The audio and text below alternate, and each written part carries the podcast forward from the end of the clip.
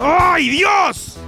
Así se arrancan los ciclos radiofónicos de verano, gritando, porque no hay otra forma de hacerlo.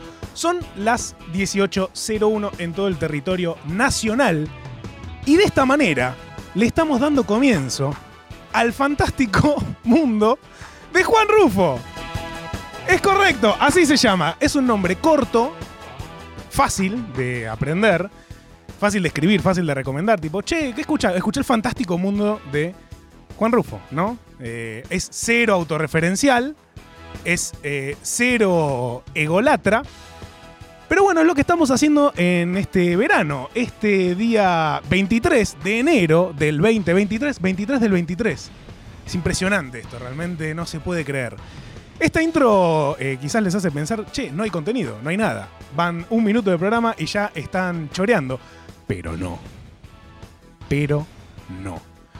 Hay un montón de contenido, hay un montón de cosas que vamos a hacer. eh, ¿Y por qué se llama El Fantástico Mundo de Juan Rufo? ¿Por qué elegimos este nombre eh, con todas estas características que ya hemos descrito? Egolatra, autorreferencial, que tampoco se entiende muy bien. Uno entra a la grilla de la radio y dice, el fantástico, ¿qué es esta mierda? O sea, no... ¿Por qué escucharía algo así? No porque mi mundo sea fantástico, porque no es un mundo bastante normal, sino porque hay algo que me gustaría compartir con todos ustedes que están del otro lado, que además también he extrañado un montón, extrañado un montón este estudio, extrañado un montón a los oyentes, a la gente que está del otro lado. Esto va a ser un programa que vamos a hacer un poco entre todos también. Vamos a invitar a no solamente a mucha gente a conversar en este espacio, sino también a los oyentes del otro lado. Los quiero escuchar, tengo muchas ganas de escucharlos. Tengo ganas de saber cómo arrancaron el año, qué música están escuchando, qué cosas los hizo flashear el último tiempo, con qué se conmovieron el último tiempo, porque este programa se trata sobre eso, se trata sobre conmoverse. Y si ustedes ven el maravilloso flyer que está subido en redes, en internet, en la red de redes, en la conexión neuronal artificial que tenemos en este mundo, en este planeta, en la Tierra, el mejor planeta del mundo, van a ver que hay cuatro seres humanos, que ya vamos a pasar a explicar quiénes son. Está el título ahí abajo, en dorado, se ve como una golden shower cayendo, unos brillos que caen y te empapan, y se ve abajo una criatura, una criatura violeta, apuntando con un clip y con un quesito en la mano. Eso, eso esa cosita que ven ahí, es el espíritu de este programa. Eso es un Bibli. Un Bibli. Un Bibli es una criatura de eh, la magnífica serie Smiling Friends, que yo ya he venido recomendando mucho en el programa Alerta Urgente, eh, en las redes de internet.com, en todos lados, porque es una serie magnífica, eh, es creo que lo mejor que se está haciendo en materia de humor hoy, y esa criaturita, haciendo así, apuntando con una, un clip y con cara de... Menos mal que no, no está Juan Vicelo haciendo cámaras porque esto sería un papelón. Pero apuntando así, eso, esa, ese momento de sorpresa absoluta, eso es lo que es el fantástico mundo de Juan Rufo. Es la emoción, es, es conmoverse, es mirar algo y decir, uy, tremendo. Escuchar algo y decir, uy, uff, así como que hay algo que sale del cuerpo. Esa sensación es la que va a ser la transversal en todo el ciclo. Además, a mí me pasa mucho eso porque como que tengo un poco el síndrome del, del perro labrador. Vieron que los labradores están todo el tiempo contentos y emocionados por cosas. Es tipo, mirá, güey, eso es buenísimo, boludo. Y es solamente un, hueso que cuando lo mordés eh, expulsa microplásticos y es espantoso y está hecho en Vietnam por mini niños esclavizados. Bueno, el labrador lo ve y se emociona. Mi mundo tiene que ver mucho con eso. Yo me emociono mucho con cosas, me conmuevo con cosas. Y muchas de esas cosas las quiero compartir en este programa, que va a ir de 18 a 20, el horario de alerta urgente. Ya va a haber novedades sobre alerta urgente, porque se vienen cosas muy poderosas también. Pero este ciclo va a ser con. Son cinco programas. van a ser con personas maravillosas. Una de ellas ya está al lado mío en instantes. Va a romper el éter con su maravillosa voz y va a introducirse en el fantástico mundo de Juan Rufo. Eh, y vamos a atravesar esta semana juntos, hasta las 20, escuchando música, flayando, charlando. Recién le decía a mi invitado, Máximo Misterio, eh, que esto no va a ser una entrevista, esto no va a ser venir, viste, che, no, güey, y tal cosa. No, no, acá vamos a flayar, a charlar, a escuchar música juntos. Yo quería mucho eso, traer gente y escuchar música juntos y hablar sobre lo que escuchamos y que me traigan cosas. Todos los invitados tuvieron la misma consigna, entre comillas, que yo les di una playlist abierta y les dije, poné lo que quieras, la cantidad de temas que quieras, hacé lo que quieras. Porque acá vamos a hacer lo que querramos. Vamos a flashear, vamos a estar un rato hasta las 20, charlando de música, escuchando música.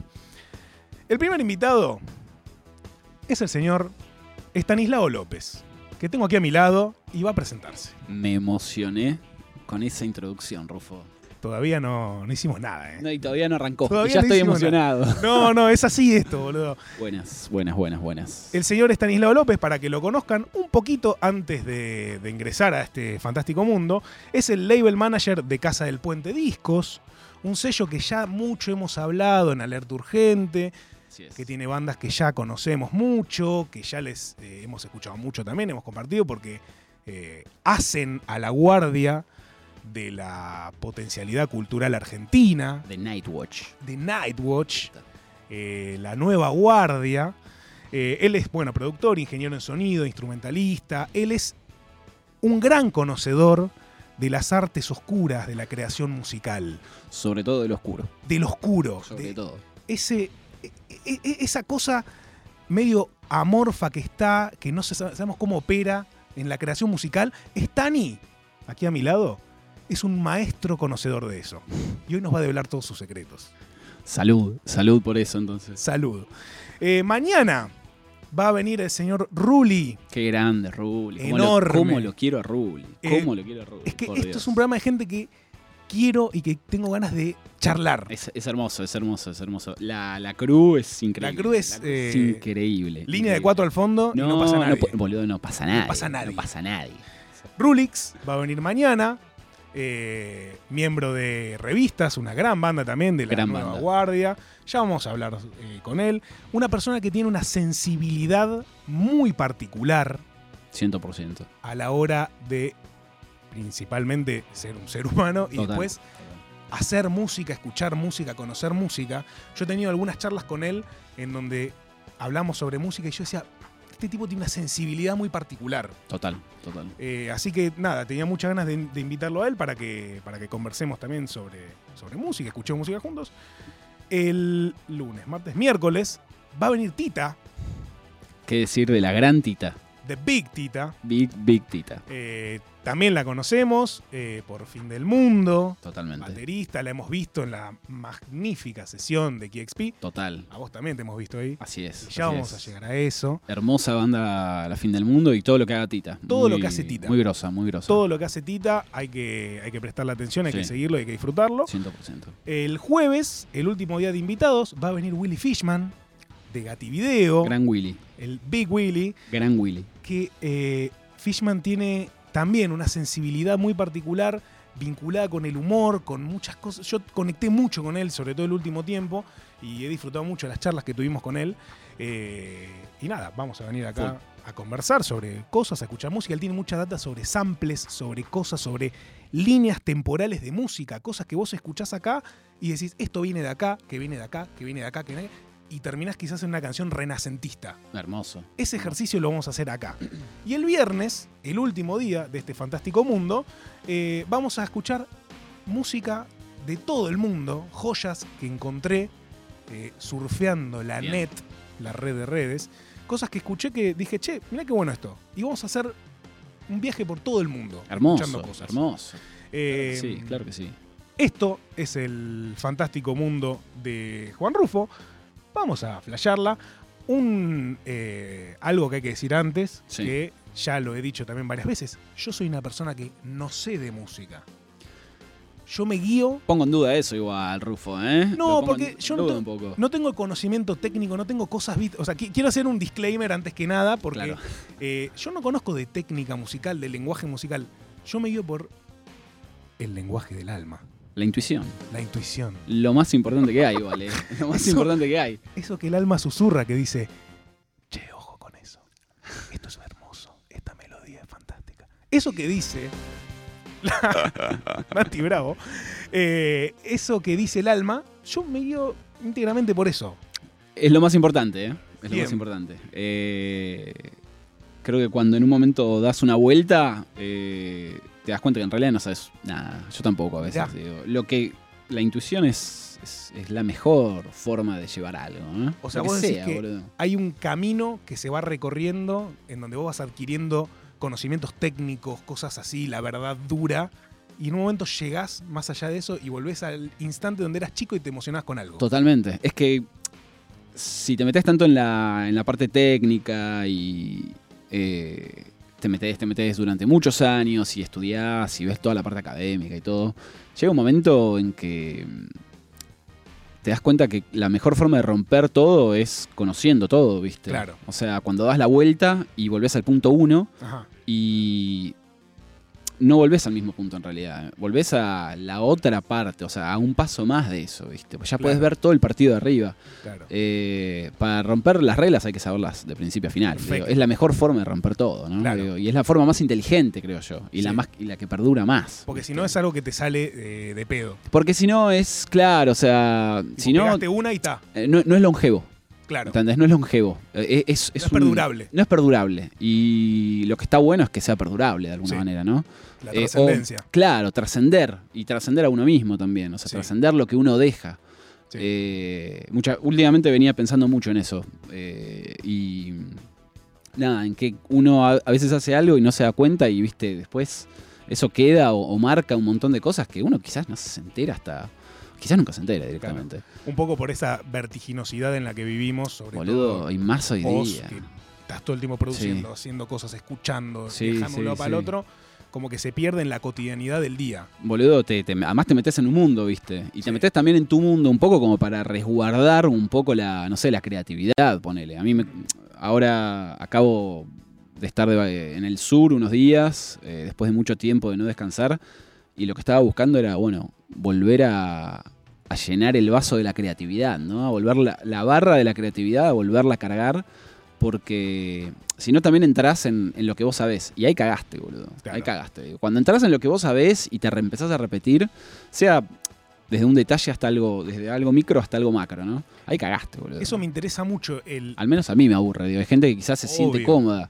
A mí, me, a mí me gusta patear el tablero todos los días, boludo. Pasa que si. O tratar. No, o sea, si vos estás haciendo lo mismo todo el tiempo, que quizás tenés un buen efecto en. en- o sea, tenés una buena recepción Total. en el momento histórico o en el momento que sea. Sí. En algún momento, si no pasás vos, el momento histórico te pasa y vos te quedás haciendo lo mismo. Exactamente. No sé hasta qué punto sigue teniendo efecto algo así. Puede ser un disco, puede ser una banda, puede ser eh, un estilo. Total. de Y- producir. y es eso mismo que hablábamos antes, es la trascendencia. Claro. O sea, cómo, cómo te mantenés fresco de alguna manera, pero no para perdurar en una. en un wave, en una ola, viste, que, que sea, no sé.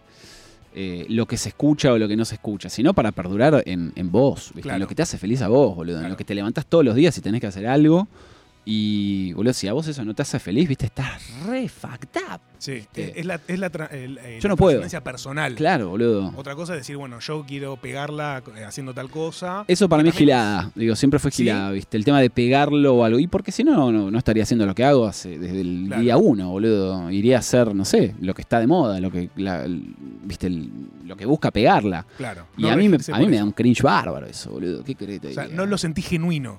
Para, que ahora decís, está para mí está vacío, pero para mí, ¿eh? Para la otra persona No, quizás no, no, está bueno. y está buenísimo y es súper válido, digo. pero vos decís, mañana.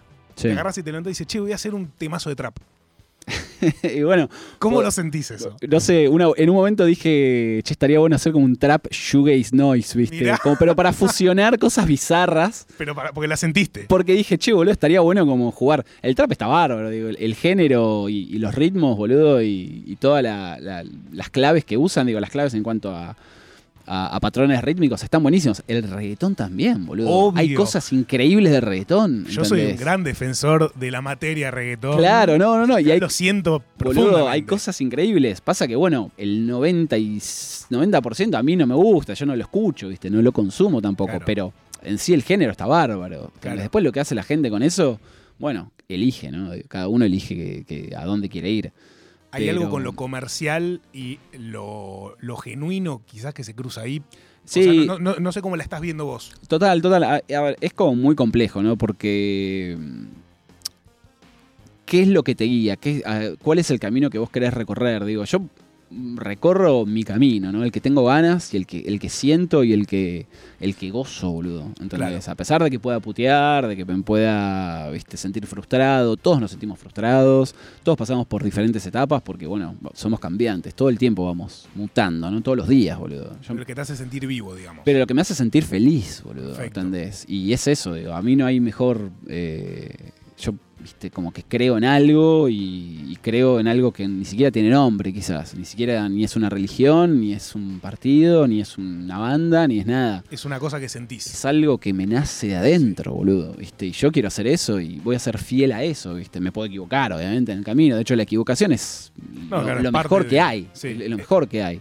Porque vos aprendés de eso, uff, boludo, horrores. Un poco te la tenés que pegar como para después decir, che, no es por acá. Boludo, claro, yo me la sabes cuántas veces me la pegué y me la sigo pegando y me la voy a seguir pegando, Sí, digo. sí. Pero bueno, después en un momento también la, la experiencia te va dando un background muy importante y después, nada, después de eso es como que ya hay un momento en el que las cosas fluyen.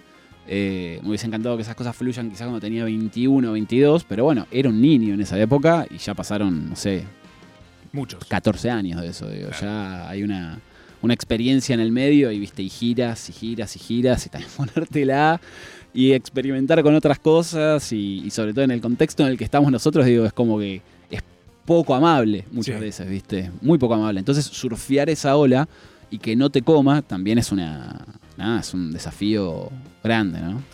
Eh, muchas de esas cosas que vos estás nombrando, Sí. todas esas es- eh, experiencias de vida, todas Sí. esas cosas que pasaste, quiero que vayan lloviendo a lo largo de, de este programa, porque también es mucho ir conociendo A tu full. obra y conociéndote a vos. Eh, yo creo que eh, Stani es una persona sumamente relevante para la escena Muchas eh, musical. Eh, no solo por esto, porque sos un gran conocedor de las artes oscuras de producir música, sino porque hay algo que yo admiro mucho, que es primero la capacidad de crear, primero la capacidad de crear cualquier cosa. Claro. O sea, Sí, la sí. capacidad de crear a mí me vuelve loco. Después, crear música. A mí me rompe la cabeza alguien que pueda crear música. Claro. Yo no lo puedo hacer, pero veo gente que lo hace y digo, ¿cómo te puede salir esto de la cabeza? Y después, el paso siguiente que también haces vos, Sí. que es producir. O sea, escuchar algo y decir, acá tiene que ir tal cosa, acá tiene que ir tal otra, esto lo vamos a hacer de esta manera. Eh, nada, yo creo que tenemos mucho todavía por... Tenemos un largo rato. por ¿no? delante. Así que vamos, vamos a charlar. Vamos a charlar, trajiste mucha música. Traje, sí, ahí. fui armando esa lista todos estos días, desde, desde que me llamaste, me escribiste y dije, bueno, voy a ir de a poco armando también y sintiéndola. Estaba en el sur, viste, estaba en el medio de las Bien. montañas, así que empecé ahí. Bien. ¿viste? Y, y bueno, la fui escuchando y, y dándole un poco de forma porque me divierte mucho también el, el tema de curar una lista para cualquier razón. digo, cualquier razón es válida. Hermoso. ¿no? Y, y me encanta como eso, buscar una, una razón para algo. Así que Sobre todo compartir música también es algo que es hermoso Y a la gente que le gusta la música. Totalmente, es lo más, boludo, es lo más rico que hay. Uno Sí. aprende horrores, boludo. Yo no paro de escuchar bandas nuevas, viste, que me vuelan la cabeza. O sea, Mucho de eso, espero que lo hayas traído para conversar sobre eso. Hay, hay. Eh, un par de cosas antes de arrancar oficialmente. Todo este ciclo va a quedar en Spotify. Lo vamos a poder escuchar. Me acaban de confirmar por Cucaracha. Eh, nuestra red es Mile Uber, que hoy no está con nosotros, pero va a estar seguramente mañana. La veremos después de las vacaciones. Eh, Flor Trevino, que está ahí produciendo, coordinando, que hace unas cosas raras con la mano. Nati Bravo, que acaba de tirar unos poderes así magníficos. Mágicos. Eh, y agradecer también a la gestión de, de Subus Leunda y de Miki Luzardi, que nos ha dado este espacio magnífico. También ha asegurado la continuidad del Arte Urgente, nuestro programa eh, de Grande, 18 Miki. a 20. Eh, les mandamos un fuerte saludo. Claro que sí. Está también el señor Juan Vicelo acá, que está, está acá. no sabemos bien qué está haciendo, pero está acá. Bueno, estamos saliendo por YouTube, vamos, estamos saliendo por la radio, por la web, por el- la página, el- la app, eh, el app de teléfono. Y antes de avanzar con esta primera instancia, con esta ceremonia de apertura del fantástico mundo de Juan Rufo, eh, pueden comunicarse con nosotros. ¿Cómo? Al 11 3939 8888. Manden ahí eso, no, ya Flor está agarrando los teléfonos con las dos manos. Dice, no, la cantidad de gente que está mandando cosas. Manden audios. eh, pueden, mandar texto también, pero a mí me gusta más el audio. Mensajito de amor, ¿no? Mensajito de amor. Mensajito de amor. Quiero escucharlos. Quiero escuchar sus voces, quiero escuchar en qué andan, qué están escuchando. Cosas que surjan a lo largo de la charla, opiniones. Che, yo pienso que... Manden todo. Sí, sí, Tengo- sí, sí. Muchas ganas de, de escuchar a la gente del otro lado. 21 minutos han pasado de las Ahí va. 18. Damos comienzo oficialmente a esto que es el maravilloso mundo de Juan Rufo.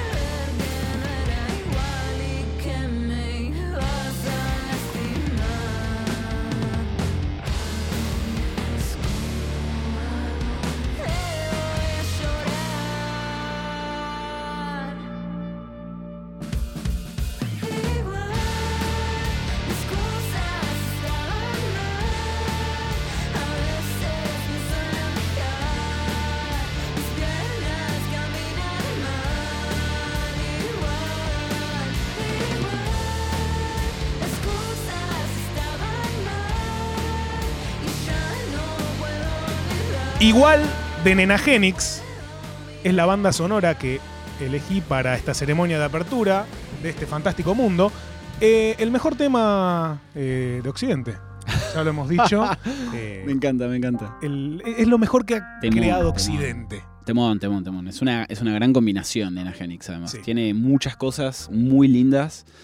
Eh, y esos son todos divinos, boludo. O sea, tienen como la mejor y nada, un potencial, boludo, medio infinito. Yo no, todavía no los conozco personalmente. Eh, el otro día cruzamos mensajes para que se vengan alerta algún una. día. Sí. Me gustaría sí, mucho sí. conocerlos porque es, eh, es hermoso. Sí, sí, sí, sí, sí. No, no, está buenísimo y es eso, ¿no? Digo, es como que tiene un potencial, Sí. creo yo, infinito. Si, si ellos tienen ganas, ¿viste? Porque el tema es eso. ¿no? Digo, también depende de las ganas de, de la persona. A veces uno Mm. cree que quiere algo y cuando, se, cuando aparece es muy distinto, boludo, Sí. ¿viste? Eh, A mí Pero ellos- estéticamente, musicalmente, a full. eh, full, me full, encanta, me encanta lo que hacen. No, está buenísimo, boludo, está buenísimo. Eh, tenemos ya audios. A ver. Ah, una joda. sí, no, impresionante. A ver.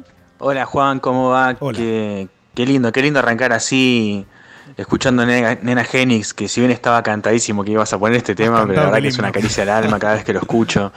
Este, buenísimo el programa hasta acá, la verdad que un entusiasmo bárbaro de que, de que escuchemos y hablemos de estas cosas que la verdad que, que no, no, no, no conozco otra persona que, que comunique tanto sobre el under. eh, bonaerense, pero que creo que también representa un nuevo tipo de argentinidad musical, ¿no? Eh, pienso, no sé, la última vez que sentí algo similar escuchando eh, bandas locales de esta magnitud, como Mujer Zebra, Buenos Vampiros, este, bueno, Nena Genix, Tam Chica, etcétera, fue de la camada de las ligas menores, de El Mató, esa época. Sí, Y creo que están volviendo a, a generar algo. sí, Eh, hablar. más específicamente la, la idea de que se puede hacer música under de muy buena calidad, Obvio. con una producción Total. del carajo, este, con los recursos que hay, que creo que eso es clave.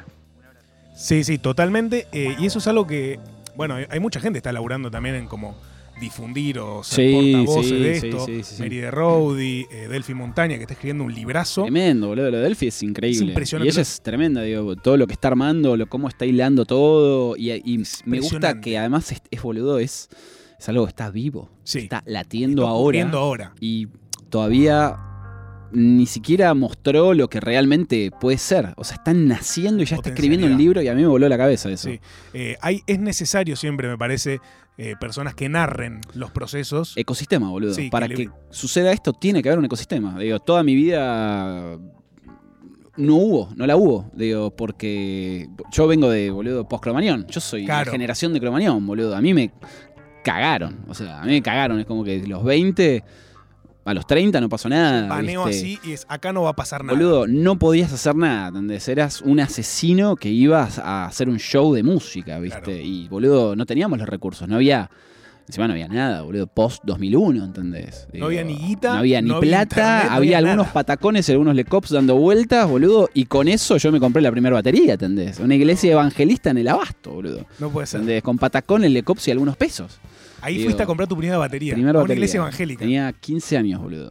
O sea, tipo, encaraste al cura y le dijiste, eu, eu, que, eu quero Había- comprar. Eh, Era un aviso, boludo. Le saqué un aviso y resultó que era una iglesia evangelista en el abasto. Yo no tengo idea de religiones de nada, ¿viste? Soy. Caíste ahí. Y caí ahí y le digo, che, loco, aceptás, ¿viste? Por creo que no sé, segunda mano te estoy diciendo. Mm, Se me caen decenas de años, boludo, pero, pero no me acuerdo, ni, ni si por un mercado libre o algo así. Claro. Era muy chico, boludo. Másoportunidades.com. Claro, era muy chico, boludo, y tampoco no había nada. Para, ¿ese, ¿Ese fue tu primer instrumento? Ese fue mi primer instrumento. Una batería. Una batería, una Thunder turquesa, boludo, la llené de stickers de fan people, boludo, y, y de eterna inocencia.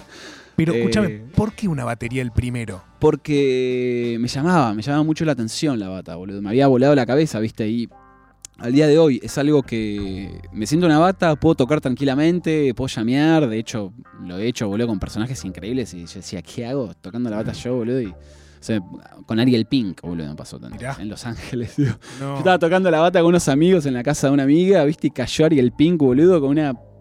eh, con unas maracas ahí, no sé qué, y se puso a hacer, ¿viste? De percusión. Ya 5 o Yo, 6 ¿qué de la mañana en, estados. Calamitosos. extraños, calamitosos. Con cosas que marean. Oscuros. Sí.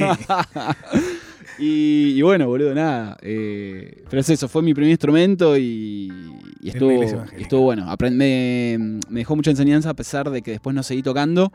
Eh, aprendí sobre todo cómo programar, boludo, porque tenía la, tenía la idea, ¿viste? Te da estructura la bata. Exactamente. ¿no? Y es la base, boludo. Claro, Fue la primera base, ¿viste? Es como lo- los cimientos sobre lo cual vos vas a montar algo. El Entonces, vos ya el- conociendo el- eso, Claro, el ritmo, cómo romper, cómo entrar, digo, un, viste, nada, me dio la primera, la primera el primer ladrillo, viste, o la primera base de ladrillo fue esa. y Bomb has buenísimo. been planted, dirían en el. Exactamente, exactamente. Segundo audio. Perdón, te lo revolé así. Rufo, sos el comediante más grande de toda la Argentina. Pateico. Ahí va. Ojalá dentro de uno o dos años ya la gente no hable más de viejos comediantes Qué lindo que ya son de otro ciclo y sea la era de Rufo. De acá a 20, 30 años. Oscuridad total. Pionero cultural nacional e internacional. Argentino. Te mando un abrazo. Están sonando muy buenas canciones. Gracias. hijo. Están alegrando mi vida luego de una jornada laboral de 12 horas Uy, papá. por un sueldo que la verdad no me hace muy feliz y no sacia mis necesidades. No, ni. Un abrazo desde el barrio de Paternal. The Paternal. Qué lindo eso, Patito. Qué grande Pateico. Eh, sí, estamos muy baratos. Eh, en general, la sociedad argentina Sí, estamos. No, no sí, están caras sí, las cosas, sí. estamos baratos eh, en general. Así que eh, esperemos que el Pateico Adams. Y, sí, y sí, sí, no hay, que, no, hay que, no hay que estar baratos, boludo. Hay que estar caros, caros, caros. Caros. Último. Bueno, Rufo, creo que tenés razón, es un gran tema. Igual, eh. Fran de Córdoba. Fran de. Córdoba. Y mm, lo que no puedo parar de escuchar esta semana es un disco de New Order que se llama Waiting for the Siren's Call. Discaso. Caso. Crafty, primer single, una bomba atómica, Uy, boludo. papá. Te vas a bailar, yo me lo compré cuando salí, cuando salió, boludo. Hermoso. Qué En disco, en, En CD, boludo, en CD, en CD, sí, sí.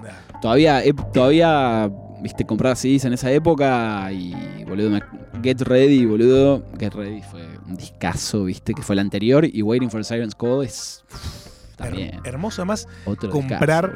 Eh, an- antes, eh, sigan mandando al 11 3939 8888. Ahí los vamos a escuchar, vamos a recibir, vamos a, a charlar en diferido. eh, pero manden eh, todo lo que ustedes quieran. Ese concept del CD, Ah, del CD lindo. físico, Sí. de esa cosa, viste, de. Porque eh, va- un poco más allá de escuchar en Spotify. Está buenísimo, obvio. Ni Ya vamos a hablar. hablar también de eso, Total, pero total. el disco, el físico. Y qué, qué belleza, boludo. A mí, yo tengo recuerdos muy lindos con, con- con los discos, ¿viste? Eso, ir a comprar, me acuerdo cuando salió mm, el disco de Cure, el homónimo. ¿viste? Eh, que mm, yo en esa época estaba re ultra fanático. Bueno, ahora también. Claro. No cambió nada. No, eh, nunca se deja de ser muy fanático de The Cure. que, boludo, no puede ser no fanático de Cure. ¿viste? Entra en tu que vida y te caga palos. O sea, Caga ya palos. No, hay- no, no puedes salir del universo ese. Roberto se transforma en, Ro- en tu Roberto, tu. Roberto. Y es así, boludo. Yo quiero que sea mi Roberto por toda la vida. Sí, ni hablar. Y bueno, nada, no, fui boludo a, a la Bond Street, que salía como decirte, no sé, hoy, lunes, y fui tipo a las 12 del mediodía, que era donde compraba los discos, la Bond también, Sí. Eh, donde vivía básicamente, lo que me dio el primer sentido de pertenencia más bello de mi vida. Linda. Eh, y, mm, viste, me dijo el chavo, no, mira, todavía no llegó, llega creo que tipo a última hora. Uy, Yo papá. fue como, uy, boludo, pará, bueno, Pará, vuelvo. ya, ya fuiste a buscar ese. Había ido a comprar ese, pues ese día salía, ¿viste? Y yo, Ah. boludo, salí del colegio, creo que era, o sí, no, era, sí era chico todavía. Y mm, después volví como a las 7 de la tarde. Me dice, yo cierro a las 8, venite tipo 7. Llegué a las 7 y 5 y lo tenía. Lo, lo compré y me lo llevé a casa, ¿viste? Y lo puse, My boludo. Y, era, no lo, y boludo. no lo podía creer porque además era un discazo. Tiene The End of the World, tiene Before Three, Before Three o Before Three, no me acuerdo ahora el nombre bien. Tiene unos temones, pero que te vuelan la cabeza, un audio increíble y me flipó la. Y boludo, el booklet era increíble, todas las eso, letras. Qué lindo eso también, el, el el arte, boludo. Porque el artista quiso que vos lo tengas así. Y viste, vas escuchando el disco y vas cambiando una página cuando vas sonando el otro tema, ¿entendés? No, te lo, no lo ves todo junto, No, sino que lo vas de a poco y vas leyendo las letras. Yo aprendí a hablar inglés así, boludo, leyendo letras. Leyendo letras. Después todo un desastre en el colegio, todo, mal, ¿viste? Claro. Pero Ah. ahí había pasión, ahí Pero, había algo. era lo que quería entender qué carajo me estaban diciendo. Qué hermoso, boludo. Eh, Es. ¿Cuál es el primer CD que recordás que, que tuviste así en manos como objeto preciado? Puede ser este, pero quizás más para atrás. No, el primero fue Los Abuelos de la Nada, Oro. un Ajá. compilado de los abuelos de la nada que tenía mi vieja eh, o que me compré yo, no, no me acuerdo, porque no sé si lo compré yo o me lo compró mi vieja, eh, porque flasheaba, boludo, tenía, no sé, 11 años y flasheaba con los abuelos de la nada, ¿viste? Tipo, Había y escuchado, decías, ¿qué es esto, boludo? boludo, lunes por la madrugada, ¿entendés? Sí. Eh, Himno de mi corazón, Singa Mulán, Costumbres Argentinas. Eh, ¿Qué era lo que te hacía flashear de eso? No sé, eh, Miguel Abuelo siempre me, me voló la cabeza y también ese calamaro, viste, es increíble. Y fue como el primer, fue lo primero, ¿no? Porque después también entré en, en el, en el rock nacional. Me acuerdo que mi vieja también me llevó a ver a Enanitos Verdes, Ah. a ATC, boludo. Yo era más chico, creo, todavía. Eh, tengo muy pocos recuerdos, pero creo que eso fue lo primero, ¿viste? Claro. Eh, escuchaba mucha música de chico, mucha música. Eh, y mi viejo también, tengo recuerdos de mi viejo escuchando The Police y tocando como un pad con unos eh, con unas baquetas de batería, ¿viste? Unos Sí. palos de bata, eh, haciendo que tocaba, porque era re fana de, de- Air Drum. Claro, air drum, viste, pero ahí con, o con un pad. Eh, nunca tocó la bata ni nada, pero tengo ese, ese recuerdo, ¿no? Y de escuchar ni- eh, Depeche Mode en casa, también, viste, también, Linda. siete, seis. Sí, esa Muy edad. Muy chico, muy chico, muy chico. La, la batería es el mejor instrumento para hacer dra- eh, air drum o. Y yo creo ¿vos que sí, boludo. Guitar drum, eh, gui- eh, air guitar. Yo creo que el, el- el drum, air drum, air drum es increíble, boludo. Yo soy un gran air drummer. air- gran air drummer. Pero, o sea, Ojo con un torneo de air drumming. estoy, eh. Estoy. Ojo. Vamos, boludo. Eso en un momento con Moy eh, lo habíamos pensado para hacer en Alerta Urgente. Boludo, Eh, sí. Torneo de air drumming. Vos traes tu canción y elegís y tenés que hacer tu performance. No, no, tenés que tocar, boludo. Sí, tenés O sea, que tocar. Básicamente tenés que tocar. No, boludo, re estoy, eh. Eh, ojo, ojo con eso. Encima estamos hablando de qué cosas vamos a hacer este año en Alerta Urgente. Atención, ¿eh? La primera, ¿eh? La primera. La primera. Están pasando cosas. Sí. ¿Qué te iba a decir? Che, escúchame, y hablemos. Ya vamos a volver a la infancia, que me interesa mucho porque son como también donde se arman los cimientos, las matrices con la cual después vos escuchás. Total, total. Eh, pero háblame de Casa del Puente. Bien. Ya algo conocemos, sabemos que es un gran sello, sabemos que hay muchas buenas bandas adentro, pero contame más o menos cómo surge, cómo entras vos ahí, qué están, qué están haciendo. Y bueno, fue muy loco. Eh, el, el sello surge en sí hace ya 21 años, van a ser. Eh, el año pasado festejamos los 20. ¿Fue el año pasado, boludo? Ya, uf. El, el festival en Mar del Plata. Sí, fue el, el año pasado. Sí. Fue el año pasado. Eh, hermoso festival, boludo. Sí, La, pasamos caí- bien, ¿eh? ahí y la fue la primera vez que vi a Zebra en vivo. Bien. Y la, fui hasta Mar del Plata porque dije, che, yo necesito esto. Bien, Y bien. desde que arrancó hasta el final, Bien. con Queridas al principio, que es una banda que me encanta. Increíble, Andrés, yo lo amo, Andrés No, es Andrés es el número uno. boludo. Caí temprano porque dije, yo quiero ver a Queridas y quiero ver a todas. Bien. Y vi a todas las bandas. Bien, Rufo ahí. Es un cachetazo de Casa del Puente que dije, a la verga. Está pasando algo. Sí, sí, Está sí, algo, definitivamente. boludo. Sí, sí, sí. Así que bueno, nada, a ver, el sello eh, Casa nació hace 20 años, nació de la mano de, de Pedro Moscusa, que es el, el director creativo y cabeza y todo, y que es también un motor boludo cultural como pocos, digo. Yo creo que realmente deberían darle la... eh, ser ciudadano ilustre de Mar del Sí. Plata, boludo. Por lo que hizo Pedro por la cultura, y no solamente de Mar del Plata, sino también de, de, de Baires, eh, es enorme, boludo, es enorme, ¿viste? Mm. Y bueno, nació con Pedro y con Ceci Amenábar. Sí. Eh, en esa época era más abocado a la música electrónica, quizás al cierto dream pop o algo. Era otra, era otra era, ¿no? Era Sí. otra era. Eh, Eh, es- es- eh, 2000 es. y 2002. 2002 arrancó, boludo. va. 2002, 2003. Pedro estaba tocando con Gustavo, con Gustavo Cerati. Sí. El Pedro fue batero de Siempre Soy. Grabó va. varios temas de Ahí Vamos también. Y además de tocar con el Tocamet, que bueno, nada, discazos clásicos, ¿viste? Pero bandaza. Primer disco del Tocamet es una bomba y el último también. Son todos bombas porque son muy grosos. Y en pero vivo me hicieron flashear mucho. Son gran banda, boludo. Son gran banda. en vivo es muy linda. Eh, Canu es un gran compositor y, y bueno, tienen ahí una sinergia entre Mariana, Pedro y Canu, ya son muchos años tocando, ¿no? Y muy avant-garde, boludo. Digo, ya desde el primer disco al último es como que siempre tienen una cosa muy, muy vanguardista, ¿viste? Velada Bristol Casino, Sí. antes de que exista el tango electrónico, ellos ya estaban haciéndolo, boludo, Claro. ¿viste? Y Antes del bajo sin- fondo. Antes de Bajo Fondo, Bajo Fondo fue Un- 2004, 2005 y Velada Bristol Casino es 98, 99, creo. Además, algo muy, muy nuestro también, agarrar y decir, bueno, Claro, boludo. eh, cómo reversionar el tango Total, eh, total. jodido también. ¿Cómo agarrar algo, algo de ellos también, no? Porque Astor es marplatense, boludo. Bueno, claro, ni hablar. Entonces es como que. Ni hablar. Nada, Mar del Plata tiene una. Yo, yo tengo una relación muy especial con Mar del Plata, la verdad. Me, me he dado cuenta a lo largo de mi vida que de alguna manera todo me, me relaciona con Mar del a pesar, a pesar de no ser de Mar del. Claro. Pero bueno, eh, el sello nació ahí.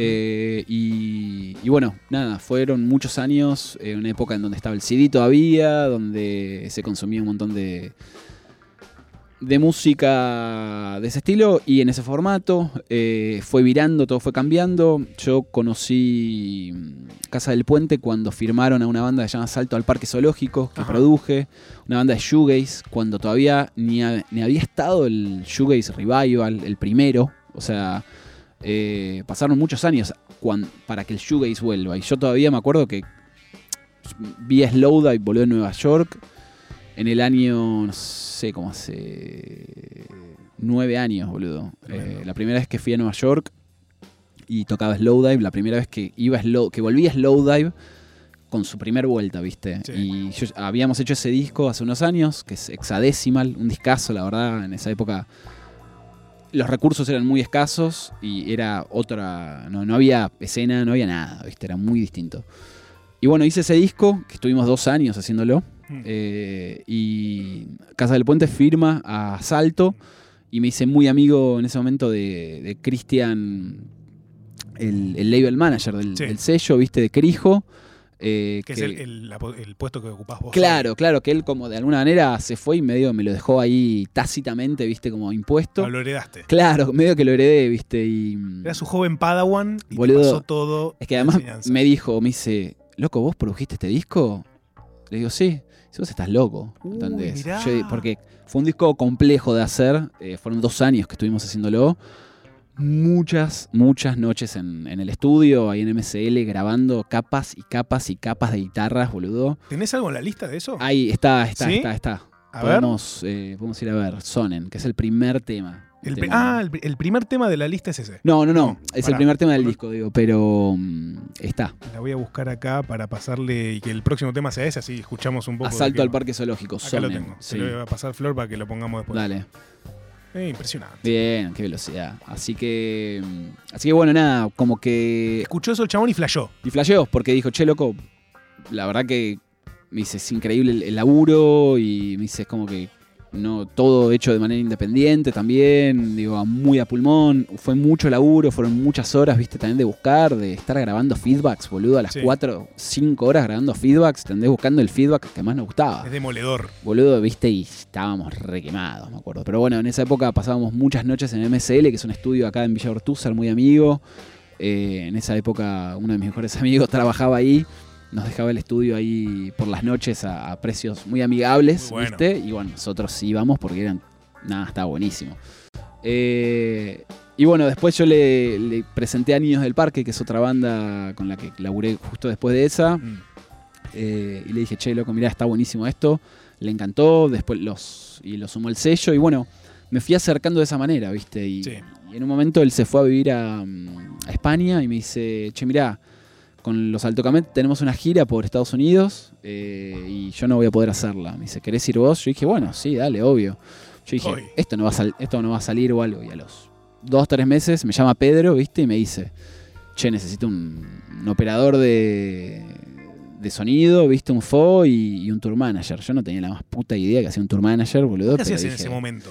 Y yo estaba, ¿no? Haciendo discos. O sea, estabas, sacando, estabas produciendo discos. estaba produciendo discos, estaba mezclando películas también. Yo laburé mucho tiempo en cine, eh, que fue lo, como lo primero que me hizo, que me, que me sirvió como para sobrevivir, ¿viste? Claro. Porque desde laburo desde los 16 más o menos, boludo, ¿viste? Entonces, haciendo sonido en vivo, eh, laburé con, mucho con tango, jazz al principio.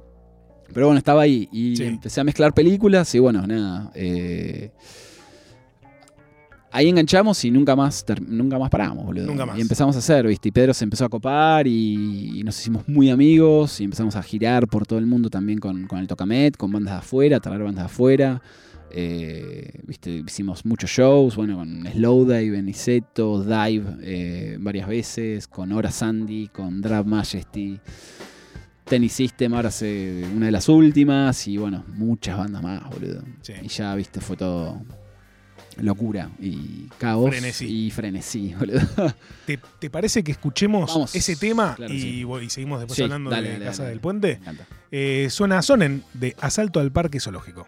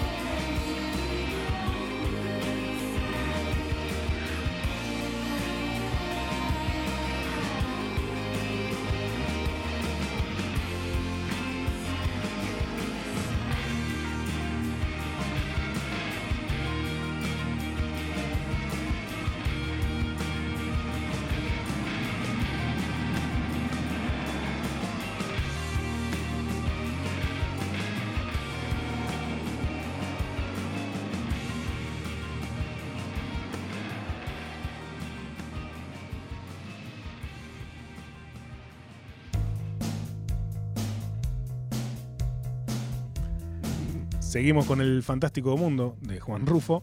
Eh, ya con el estudio absolutamente a oscuras, lo único que nos está iluminando en este momento son las luces de aire de los micrófonos y TN, Que quizás nos enseguece. que quizás un poco nos enseguece. Más que alumbrar, pero bueno. Claro. Eh, eh, así es el estado de situación actual en Nacional Rock. eh, oscuridad total, luces rojas en nuestras caras y TN haciendo... Y en unos minutos abrimos la primera. Sí, en un minuto arrancamos con la primera. Y vamos a ir con el primer audio también. Mirá qué radiofónico, todo. Vamos. Bueno, chiques, el programa está saliendo hermoso. Mi madre los escucha siempre. Perfecto. Nada, soy Vicky de Parque Chachás. Eh, nada, feliz primer programa Muchas gracias. y un beso a la icono genia hermosa de Tita.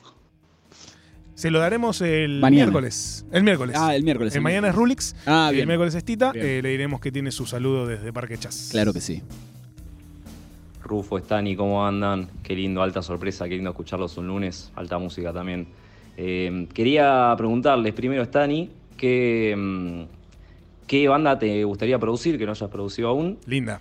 Y Buena pregunta. segundo, a los dos, consultarles qué música escucharon hoy o qué estuvieron escuchando hoy lunes. También linda. Bueno, saludos acá, Migue, de verano. Miguel querido.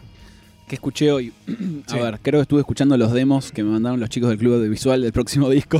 Bandaza Claudio Bizá también le mandamos un saludo. Sí, sí, sí, sí, los quiero mucho. Eh, nada, unos, una masa al club, una masa al club. Eh, así que nada, estuve escuchando eso que me mandaron anoche.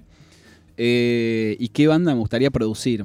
Eh, no s- Qué difícil, boludo. Muy difícil, ¿no? Muy difícil, porque la verdad que eh, hay muchas bandas. O sea, si es del así nacional, bueno, escuché Rosamonte. Ajá. eh, boludo, me gustó mucho. ¿Sí? Medio así emo core. Eh, varios me lo habían recomendado y la verdad que me, me sorprendió también. Porque me hizo escuchar. De hecho, hay un tema que puse ahí de una banda llamada Viva Belgrado. Sí. Que me hizo acordar mucho a, a Viva Belgrado. Porque bueno, tiene esta cosa de post-hardcore, medio emo-core. Es, es medio difícil a veces para mí encontrarle el, El- género, el género. a ese tipo de música, ¿viste?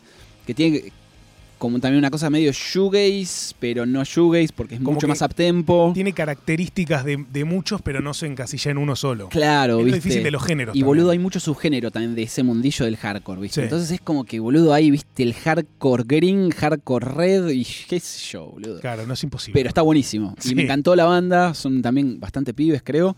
Eh, la verdad se me ocurre esa ahora. Esa para Eh, producir, linda. Para producir. Sí, porque además me gusta mucho el hardcore y extraño un poco mm, esa, ese uptempo, Esa intensidad. esa intensidad, ¿viste? Porque esa intensidad con, con melodía a mí me vuelve loco, boludo. Y hablando de hardcore, yo hoy estuve escuchando mucho que es, creo que el sonido de mi verano, porque no Sí. paro de escuchar eh, Dashkite. Oh, bien. No puedo parar. Bien. Hay algo que Sí, sí, me es- agarró. Es, es medio falopa. Es, me- es un poco falopa. Es medio boludo. falopa, boludo. Porque no, no puedo parar de escuchar y lo escucho y eh, pongo y Sí, sigue, sigue, sigue, sí, y vuelvo sí, a poner. Estoy, hoy escuché mucho Dashkate. Eh, uy, linkeando las dos cosas. Bien. ¿Tenemos un audio más? Rufo, Stani, ¿cómo andan? Qué lindo, alta sorpresa, qué lindo escucharlos un lunes. Este lo alta escuchamos, música Este ya también. lo escuchamos. Sí. Eh, quería preguntar. Es más, ya sabemos la va a claro. preguntar. Maravilloso contenido, Rufo y Stani juntos en un programa en la Radio La Nacional. Eh, celebro Number one. todo eh, lo que pueda salir de acá. Sin dudas, dos pilares fundamentales para la música nacional actual, desde la producción y la difusión. Epa. Eh, creo que después de tanto trabajo oculto en el under, se viene un año increíble para las bandas nuevas y bueno, nada, es hermoso verlo. Y bueno, como escuché una vez eh, en un sueño que tuve, ¿Cómo? lo importante si tenés una banda en Argentina es tener contento a Stani. Sí. Les mando un beso, la radio está buenísima, saludos desde Paternal. Clemen, qué grande sos la uno. Un fuerte Eh, abrazo, ¿no? Que Uy, ella ha diseñado el maravilloso flyer que Qué han visto. grande. Que Bien, no bien, bien. lo ves ahí y parece el flyer de Sex de Muscari. Boludo, no, totalmente, Es el ¿verdad? maravilloso No, no. mundo de Juan Rufo, ¿ok? Eh, es, co- mandamos es como el mundo, abrazo. es como lo de Muscari, pero un poquito menos sexy. Claro, No, es, es lo de. No, para mí es, es- o al contrario. es menos de. medio de. menos degenerado. Eh, O menos sea, degenerado, es verdad, es verdad, es Acá verdad. No, no va a haber gente en bolas. Total, eh, total, total, total. Bueno, El ciclo no apunta ahí. bueno, bueno, no sé igual, ¿eh? O sea, no sé, recién no está ahí. empezando. Claro, recién estamos. eh, no, Es un largo camino. No lo vamos a limitar. Eh, hay algo de eso de que hay que tener contento a Stani para. Y bueno, Clemen es. Clemen es clave también. Clem, la verdad que. trabajamos muchos años con Sí. Pira, con Pirámides, eh, que bueno, ahora está como en un, en un hiatus ahí esperando, están los chicos en, en España, pero mm, nada, Clemen es lo más, viste, y la verdad que ella ha sido también un backup mío, no, no un respaldo, un respaldo tipo emocional muchas veces, porque Humano. Humano, porque es, a veces es muy difícil. Bueno, a veces no, siempre es bastante difícil. Entonces, eh, tener a gente así con vos, viste, es clave, boludo. Sí. Porque esto es, es, es colectivo. Sí. ¿viste? Es, eh, no, es imposible ser una isla o estar vos solo, digo, es colectivo, ¿viste? Y, y Clemen es una gran impulsadora y una gran desarrolladora de eso Y además tiene un gran criterio. enorme. cre- Es más, te voy a decir algo, boludo, que no me, que no me olvido nunca. Cuando estábamos escuchando los demos del segundo disco de Pirámides, de Amalgama, hace muchos años, porque fue, fue mucho antes de que mm, empecemos a, a- a meternos en el estudio a grabar, Mm. eh, ella dijo, Atlántida es un temón. Atlántida es un temón. Atlántida es un temón. corte. Y fue tipo, che, boludo, no, pues claro, lo escuchamos y Clemen tiene razón. Atlántida es un es temón. un temón. Es un temón mal. A mí, yo tengo una cuestión personal Sí. con. O sea, es- es una discusión espiritual con, Sí. con Atlántida. Que a mí Atlántida me parece un temazo. Sí, es un temón, boludo, es un temón. Para mí Sí. es mejor hartarme. Uf, bueno, es que pasa hartarme, que hartarme tiene un, un background mucho más fuerte de. Se venía tocando mucho en, muchísimo, en- en muchísimo. las fechas sí. y no estaba grabado. No Yo estaba grabado. un problema que era que la Querías única. escuchar. Boludo, la Sí. única manera que tenía de reproducirla era en mi cabeza. Claro. Y eso es en lo que solo te lleva a la locura. Y eso, totalmente. Solo te lleva a la Pero locura. eso es increíble, boludo. Eso es increíble. Es como Doomchi, ¿entendés? Eh, O sea, Sí, lo bueno. como, boludo, ¿Y para qué? ¿Por qué? ¿cómo mierda hace la gente para saberse los temas si todavía no están en Spotify? Y hay un video falopa, Sí. perdón con el que lo subió, digo, pero hay un Grabado video que con se un escucha- destornillador. Se escucha como el orto y se saben las letras, boludo, Sí, obvio. ¿entendés? O sea, y eso es increíble. Y Hartarme pasaba eso, pero bueno, lo venían tocando desde la primera época y Hartarme era un, es un temón. Boludo, la- Átenme las manos. O sea, No, no, no. siento ganas de llorar. Boludo, te canta cuando, Facu y boludo, se te cae una lágrima. cuando salió, Sí. yo estaba volviendo del programa del Destape de Caricias, Sí, que terminaba la. Creo que en ese momento terminaba la una. sí. Había salido ese día, yo me subí al auto y desde el Destape hasta casa Sí. lo habré escuchado 17 veces en loop.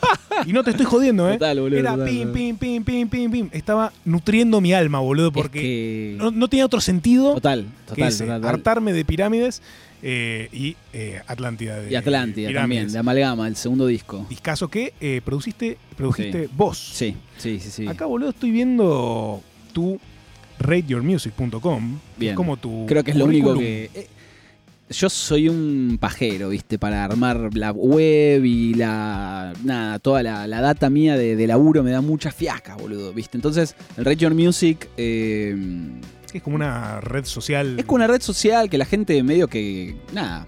Valga la redundancia, Rate Your Music, ¿no? Va y pone puntajes y escribe cosas. Y está bueno porque eh, está bastante completo y es como que medio sirve un poco de mi lista de, de Spotify y de Tidal. Claro. Y, y eso es como medio el CV que updateado, ¿no? Sí. Me tengo que armar la web y siempre la pateo, boludo. Nunca tengo tiempo, siempre estoy estallado y bueno.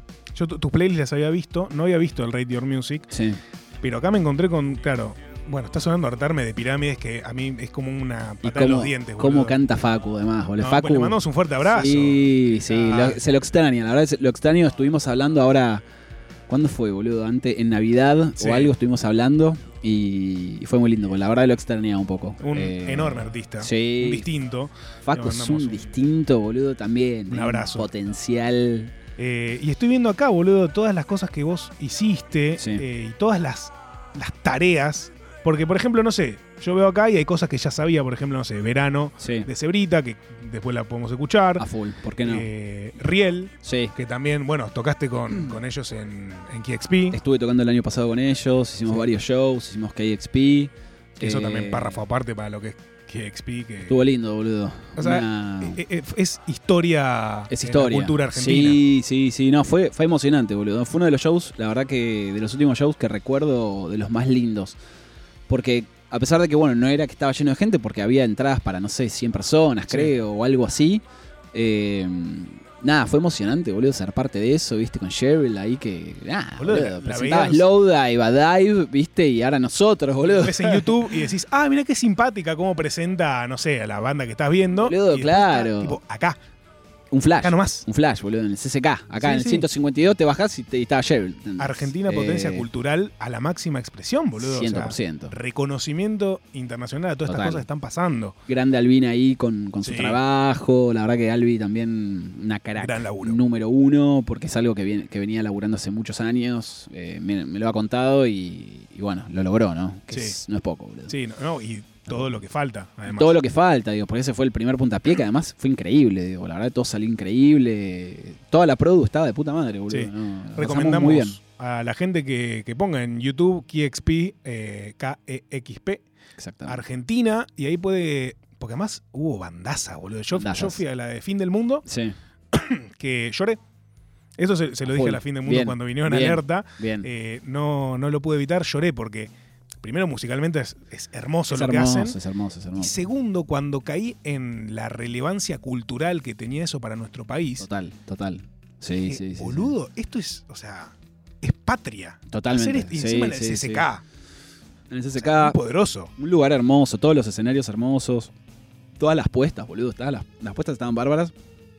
A nosotros nos tocó de día, eh, a las 3 de la tarde más o menos, que dijimos, uy, la puta, no se van a ver las luces o algo, y la verdad es que se veía de la concha de la lora, es boludo. boludo. Se vio increíble, digo, y me encantó cómo se vio. Y cómo porque- sonó también. Y cómo sonó también, o sea, la verdad que estuvo bueno, teníamos, había, toda la producción estaba muy bien, viste, no faltaba nada, y eso está bárbaro, boludo. Llegamos, yo encima con Riel, eh, en esos shows estaba tocando bajo, guitarra y sintes, viste. Ah, Entonces bueno. necesitaba un montón de cosas, boludo. Necesitaba un buen ampli de viola, un buen ampli de bajo, y me llevaba también mi, un sinte que...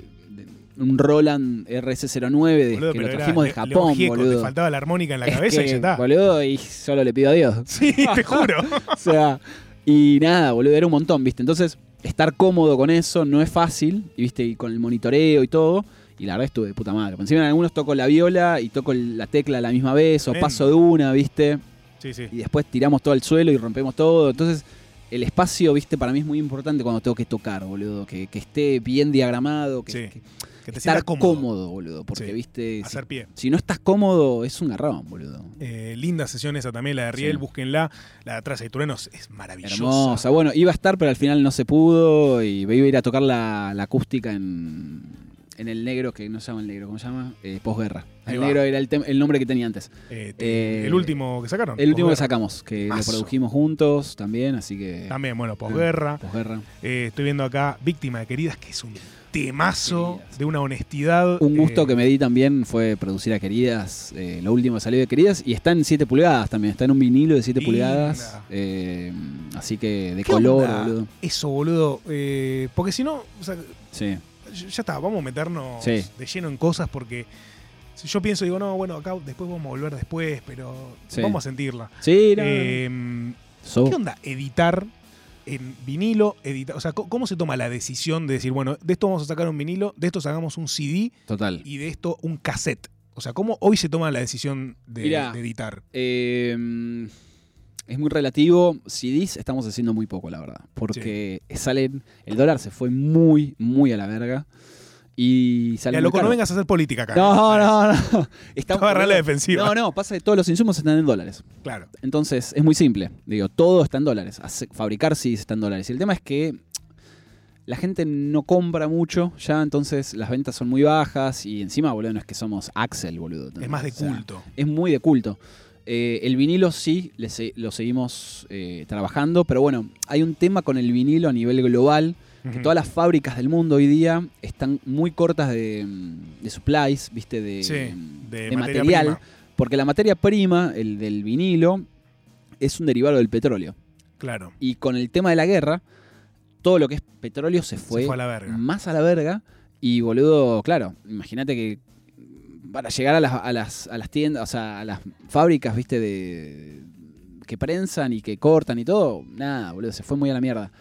Eh, hay una demanda muy grande eh, de, de fabricación y la oferta es muy poca, porque hay pocas fábricas, porque es muy difícil fabricar Claro. vinilo. Es muy difícil. O sea, realmente tenés que tener no solamente las máquinas muy bien calibradas, sino que tenés que per- tener personal muy bien instruido y hay poca gente que se Es medio un oficio industrial, digamos. Es un oficio industrial que en el medio cuando el vinilo dejó de ser el, el main, cuando apareció el CD a principios de los 90 o fines de los 80 se perdieron las personas también que fabricaban, que sabían cómo hacerlo, ¿entendés? Que sabían calibrar las máquinas y hay muy pocas máquinas nuevas, ¿entendés? Las máquinas nuevas son muy caras, ¿viste? Claro. Muy caras.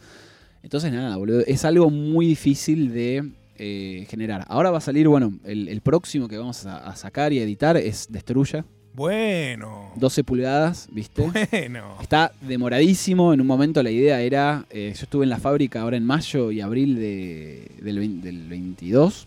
eh, que la fábrica está en New Jersey. Es Mirá. de un amigo. Y estuvimos en la fábrica con Pedro, laburando, haciendo un par de cosas ahí. Y la idea era tenerlo para ese momento. No se llegó.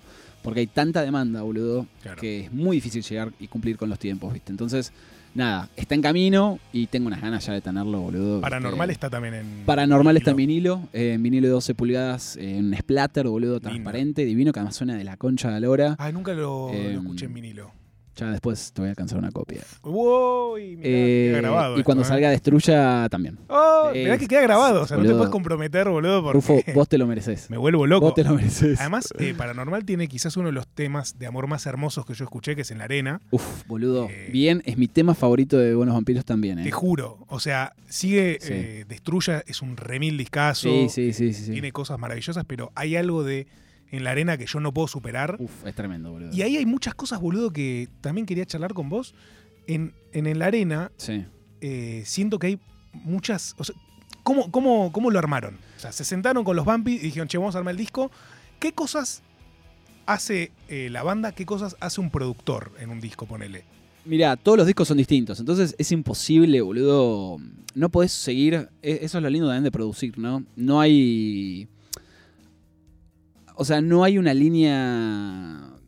Viste, que sea siempre igual. No es siempre igual, es siempre distinto, boludo. ¿Entendés? No, no hay metodologías, hay formas, pero la necesidad de cada banda es distinta, porque cada persona necesita cosas distintas. Claro. ¿entendés? Entonces, como músico, vos necesitas distintas cosas. Paranormal fue un disco que eh, se grabó todo en vivo.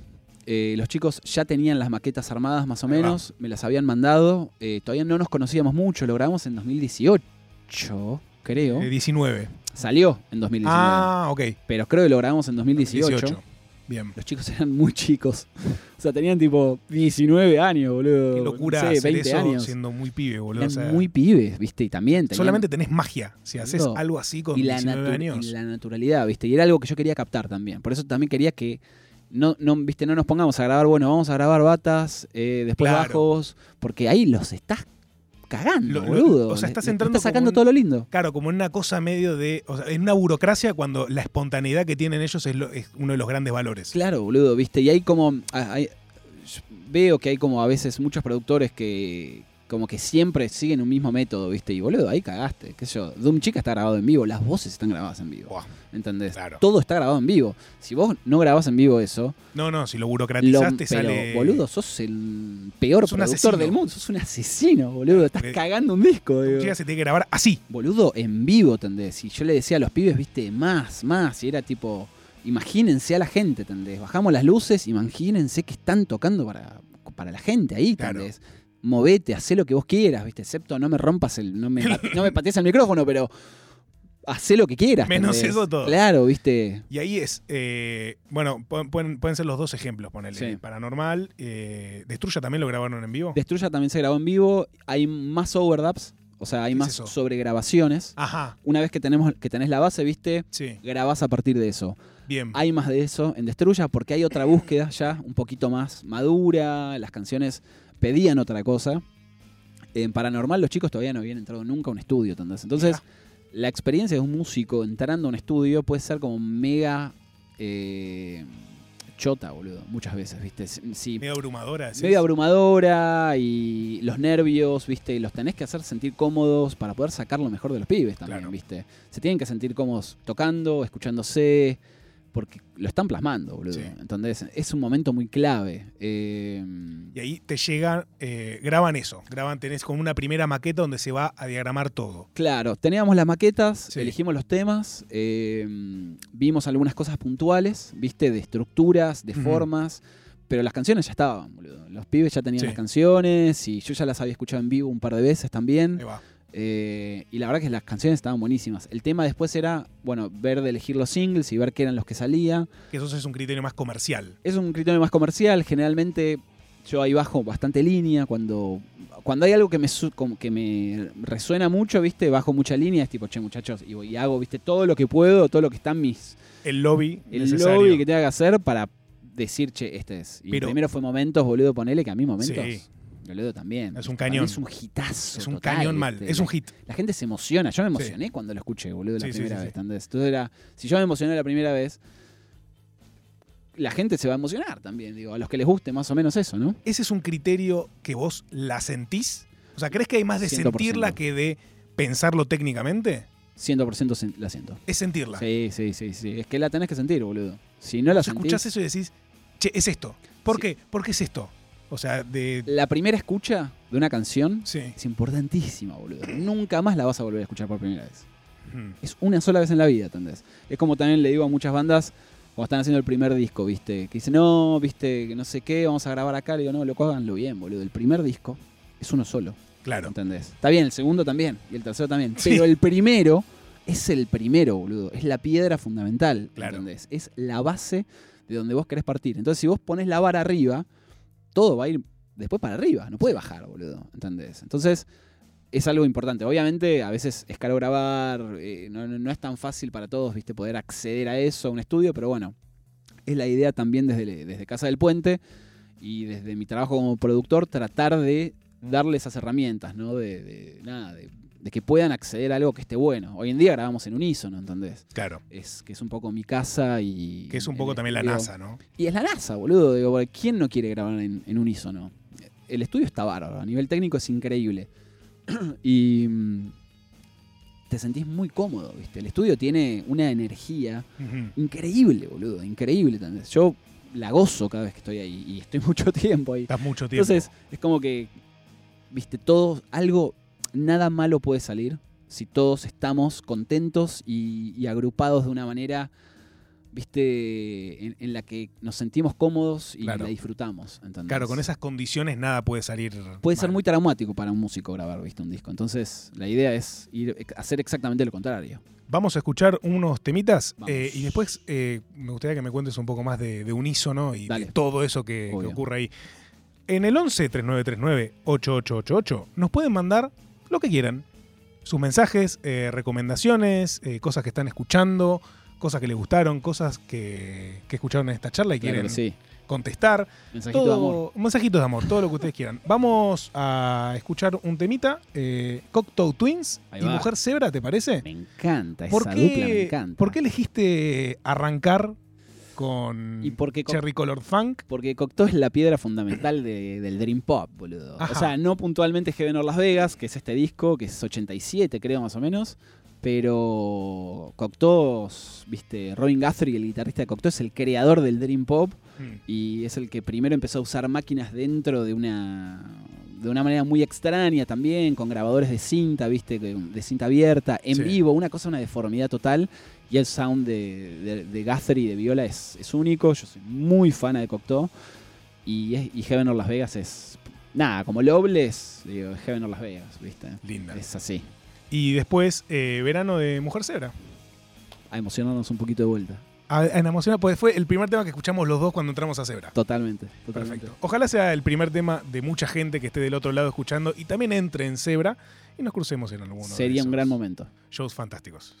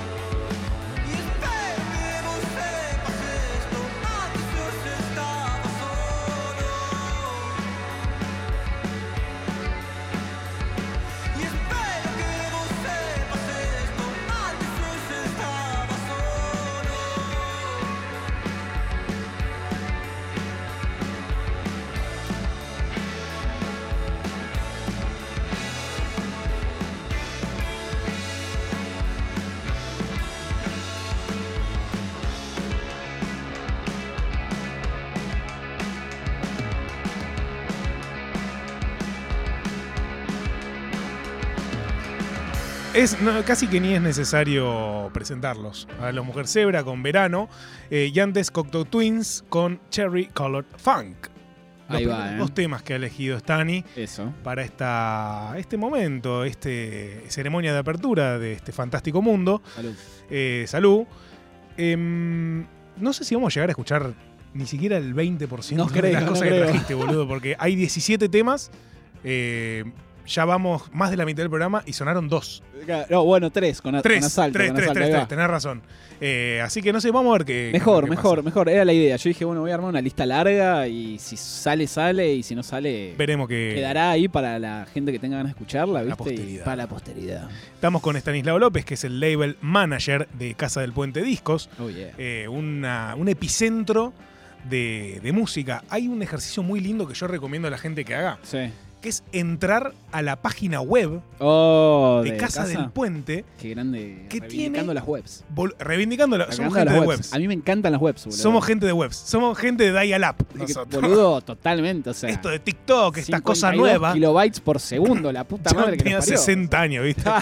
Eh, no, entren a la web porque es muy lindo para conocer cosas. Eh, en arti- eh, tiene una Sí. pestaña que se llama Artistas Sí, sí, sí. eh, y ahí abajo están todos los artistas y el link para ir a escucharlos. Sí. Me parece fantástico. quizás es muy sencillo. Es muy simple, pero muy efectivo, boludo. Es muy eh, boludo. Nico, sirve. Nico parte del digital y AIR del sello, eh, se encarga además de mantenerla, viste, como actualizada, dentro de todo, ¿no? No está al día a día todo el tiempo con todos los lanzamientos, porque a veces tenemos épocas que lanzamos Pero. todas las semanas, viste, durante dos meses hay un, Sí. un single o un disco o algo y te quema la cabeza, son un montón de cosas. Pero la página está buenísima. Sí, está muy lindo. En Mucha redes data, también boludo. seguirlos. Sí. Eh, sobre todo para esto, para encontrar cosas. Que es algo, es un ejercicio hermoso encontrar y cosas. hay mucha data, ¿eh? Hay mucha data. Mucha data. Hablando de encontrar cosas, eh, nos pueden mandar sus audios al 11 3939 8888 con lo que quieran, recomendaciones, eh, comentarios, hagan lo que quieran. Este es el maravilloso mundo, hagan lo que quieran. Buenas Rufo, Tani, ¿cómo andan? ¿Todo bien?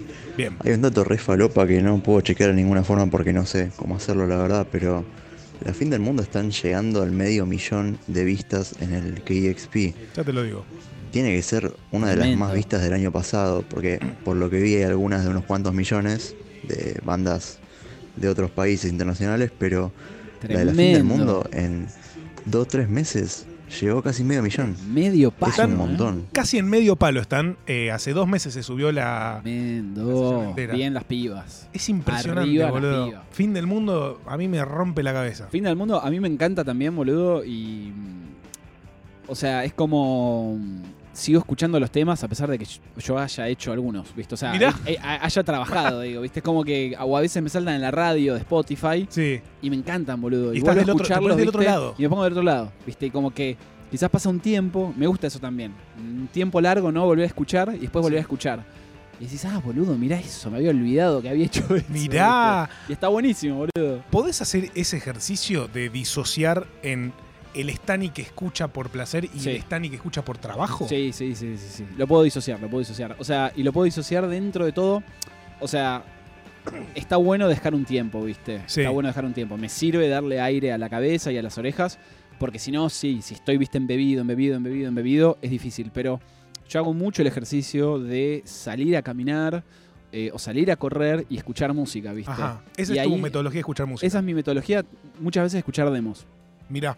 Para ver qué es lo que me pasa, boludo. ¿Qué, qué es lo que siento que me genera esa canción cuando estoy caminando, ¿no? Cuando estoy como interactuando con, con el afuera, boludo. Sí, ¿viste? con Y la vida no- cotidiana. Y no en los monitores desde mi estudio, o en, o en, o en unísono, o en mi estudio, o cuando estoy, boludo, en otro contexto, ¿entendés? Sí. Cuando veo a la gente caminar, o cuando estoy arriba de un bondi y veo pasar, o estoy en la ruta o algo. Ahí es clave, boludo. O sea que, y ahí me disocio, ¿viste? Porque soy un, soy un oyente, boludo, ahí. pero están como solapadas al mismo tiempo, ¿no? O sea, es Están el, solapadas. el Stani que escucha música por placer y hay algo de ya estar pensando. Al toque digo, uy, boludo, acá tendría que haber vuelto a tal, a tal estrofa, Mirá. ¿entendés? O pará, acaba el puente, boludo. No va, des- no va después, va antes, ¿entendés? Claro. Porque se me hizo muy largo, ¿entendés? Y es eso, tipo, ¿qué es lo que te pasa cuando lo escuchás? Y eso está bárbaro, boludo. O sea, Y yo lo Eh, disfruto. Pienso, bueno, pienso en los dos, en el Stani que escucha para trabajar y en Sí. el que escucha por placer, pero en el que escucha para trabajar, Sí. ¿vos entrenás el oído? ¿O Sí. ¿Lo laburás? O sea, al, sobre todo el- cuando uno arranca a trabajar de esto es cuando empieza a entrenar más que nada el oído. Nunca lo dejas de entrenar, porque la verdad es esa, digo, siempre hay data nueva. Sí. Pero bueno, ya llega un punto también en el que estás todos los días haciendo esto y hac- haciendo lo otro. Y una cosa, por ejemplo, es, qué sé yo, hacer discos en el estudio es una cosa y operar en vivo, viste, hacer Sí. eh, sonido en vivo es otra cosa. Y ahí es cuando también, yo cuando empecé a operar en vivo, yo empecé siendo bicho de estudio y después empecé a operar en vivo. Y ahí aprendí un montón de cosas distintas, sobre todo de la física, ¿no? De, de cómo se mueve el sonido en, en un escenario, boludo. A en ver, un ¿cómo PA, es boludo, a 120 de BCPL, ¿entendés? Con picos altos. ¿Qué? De cuando te empuja la música, ¿entendés? Cuando tenés unos subwoofers ¿cómo- cómo es reventándote la cabeza, boludo. Eso, ¿qué quiero eso? Quiero la física del vivo. O sea, ¿qué tenés que tener en cuenta? ¿Cómo lo, cómo lo ves vos? Porque yo veo un, Sí. un escenario, parlantes, y digo, tiene que escuchar la gente. Claro. ¿Vos qué ves ahí? ¿Cuál es tu Matrix? Y pasa que lo tengo que escuchar. Bueno, primero ya ves cómo está posicionado, viste el sistema, y si está posicionado de una manera rara, ya viste, decís, "Mm", o si es un sistema muy grande, o si es un sistema muy chico, dependiendo la, más o menos la, el, el- nada, boludo, el, el espacio que Las tengas, dimensiones. El metro cuadrado que tengas, ¿entendés? O sea, Ahí va. pasa a un lugarcito, boludo, que tiene un PA, una cajita, sí, sí, sí, está jugado, boludo. ¿no? Este, una cajita mínima Sí. no vas a poder escuchar bien. O al revés también, ¿entendés? Si tenés un sistema gigante para un lugar y boludo, es muy fácil que se te vaya toda la mierda. Si no lo controlás, ¿viste? Eh, nada, no, hay, hay la- el sonido de física, boludo. Y arriba de un escenario vos tenés que aprender, sobre todo cuando haces monitores. Sí. Eh, a mí me pasó laburando mucho con, con, con Bantra y con Catupecu. Eh, he hecho monitores muchas veces y trabajo con ellos eh, haciendo un montón de cosas en vivo, además del estudio. Y boludo, nada. Eh, ellos tocan alto. o sea, Sí. a Fer le gustan las guitarras altas, viste, en el Te escenario. tiene que pegar un guitarrazo. Claro, entonces hacer, digo, que él se pueda escuchar, digo, no usa ears, él, viste, entonces Claro. tener que, viste, corregir todos los monitores como para que él se pueda escuchar de la mejor manera. Eh, nada, no, es, es un laburo, es un laburo. Es, Sí. hay, hay que entender dónde están los feedbacks, viste, si hay algo que está retroalimentándose, viste, para poder resolverlo rápido. Es todo un, es todo un tema. Pero bueno, la física de sonido es hermosa. Perfecto. ¿Otro audio? Chicos, hablando de encontrar cosas, hay una pregunta para Stani que se me ocurre sería, ¿cómo, cómo planifican, digamos, la difusión de las bandas? ¿Hay Muy etapas pensadas, desde los singles, digamos, el arte de tapa, eh, la fotografía, eh, las redes? ¿Cómo, ¿Cómo se piensa todo eso? Y está todo. Vamos ahí siguiendo ciertas normas y siguiendo ciertas. No normas, pero ciertas. ciertos caminos que hay marcados, ¿no? En la, en la industria de hoy y cómo se. cómo se desarrollan los, los lanzamientos. Tenemos gente de prensa que trabaja con nosotros, las chicas de 6G, Ahí va. eh, Andre Giorgi y Sofi Conti, dos capas que están laburando hace un montón con nosotros. Y bueno, nada, hay obviamente una diagramación dependiendo de la cantidad de temas del disco, de cuántos singles se van a cortar, cuándo van a salir, digo, porque también las, las épocas, de- depende del año, son muy relativas y todas cambian. ¿En qué sentido? O sea, Y no es lo mismo sacar un 23 de diciembre un single a sacarlo, no sé, en marzo o abril. o sea, te cambia el. Hay otra demanda, hay otra... Ah, ok. hay- hay- porque hay que tener también como de alguna manera cierta suerte, ¿viste? Cuando salen las Claro. canciones. O sea, vos podés digo, controlar muchas variables, pero. Podés controlar un montón de variables, pero podés no controlar la mayoría en realidad. O sea, Claro. la mayoría no la controlás, Sí. ¿viste? Eh, entonces, nada, es muy relativo dependiendo de una estrategia que también que armamos para cada una de las bandas, ¿no? Tenemos obviamente una estrategia general y en base a cada banda vamos adaptando eso dependiendo Ok. de el material, un montón de cosas, ¿viste? Entonces sí, obviamente hay un esquema de para que cada lanzamiento hay una cantidad de posteos, laburo de redes sociales, técnico, fotos de digamos. prensa, súper, súper técnico. Y después, bueno, el laburo interno de con la distribuidora que tenemos, que es OneRPM, eh, que laburamos hace muchos años. Entonces, nada, yo tengo reuniones cada X cantidad de tiempo con ellos para juntarme, para charlar, para ver qué es lo que podemos mejorar, qué es lo que, dónde estamos fallando o dónde se puede sumar más. Porque, bueno, nada, es difícil, boludo. Somos Claro. independientes, entonces todo cuenta, todo Sí. cuenta. eh, y eso medio que te cambia también en. en si el tema o la banda va a tener, entre comillas, éxito, que tam- también, o sea, eso es algo que podemos charlar. o sea, El ¿qué- playlisteo, boludo, el playlisteo en Spotify. Ahí hay algo, ¿no? O sea, sí, eso es como sí. entrar en una playlist hoy es como un gran valor. Es la radio, boludo. Es la radio de hace radio. 20 años. ¿Entendés? Cuando no había, digo, cuando el CD era el, el objeto de difusión, digo, que la gente compraba y escuchaba, Sí. eh, y te- que te pasen en la radio era lo más zarpado. Digo, hoy día la gente, la mayoría está digo, escuchando Spotify constantemente, Sí. Tidal en todas las plataformas. Eh, y, y bueno, los playlists, el playlisteo, se convirtió un poco en eso, ¿no? Mira, Eh, porque eso te da plays y los plays te generan obviamente un ingreso, te generan mayor profit, entra más plata a tu cuenta, básicamente. ¿y ese ingreso es significativo o es Es significativo. anecdótico? No, el, el ingreso para vivir de Spotify o para poder eh, tener un ingreso significativo, Spotify, o hablando de Spotify puntualmente porque es la principal plataforma Sí. de la, nada, del, del sector, ¿no? De donde estamos, que es Conosur.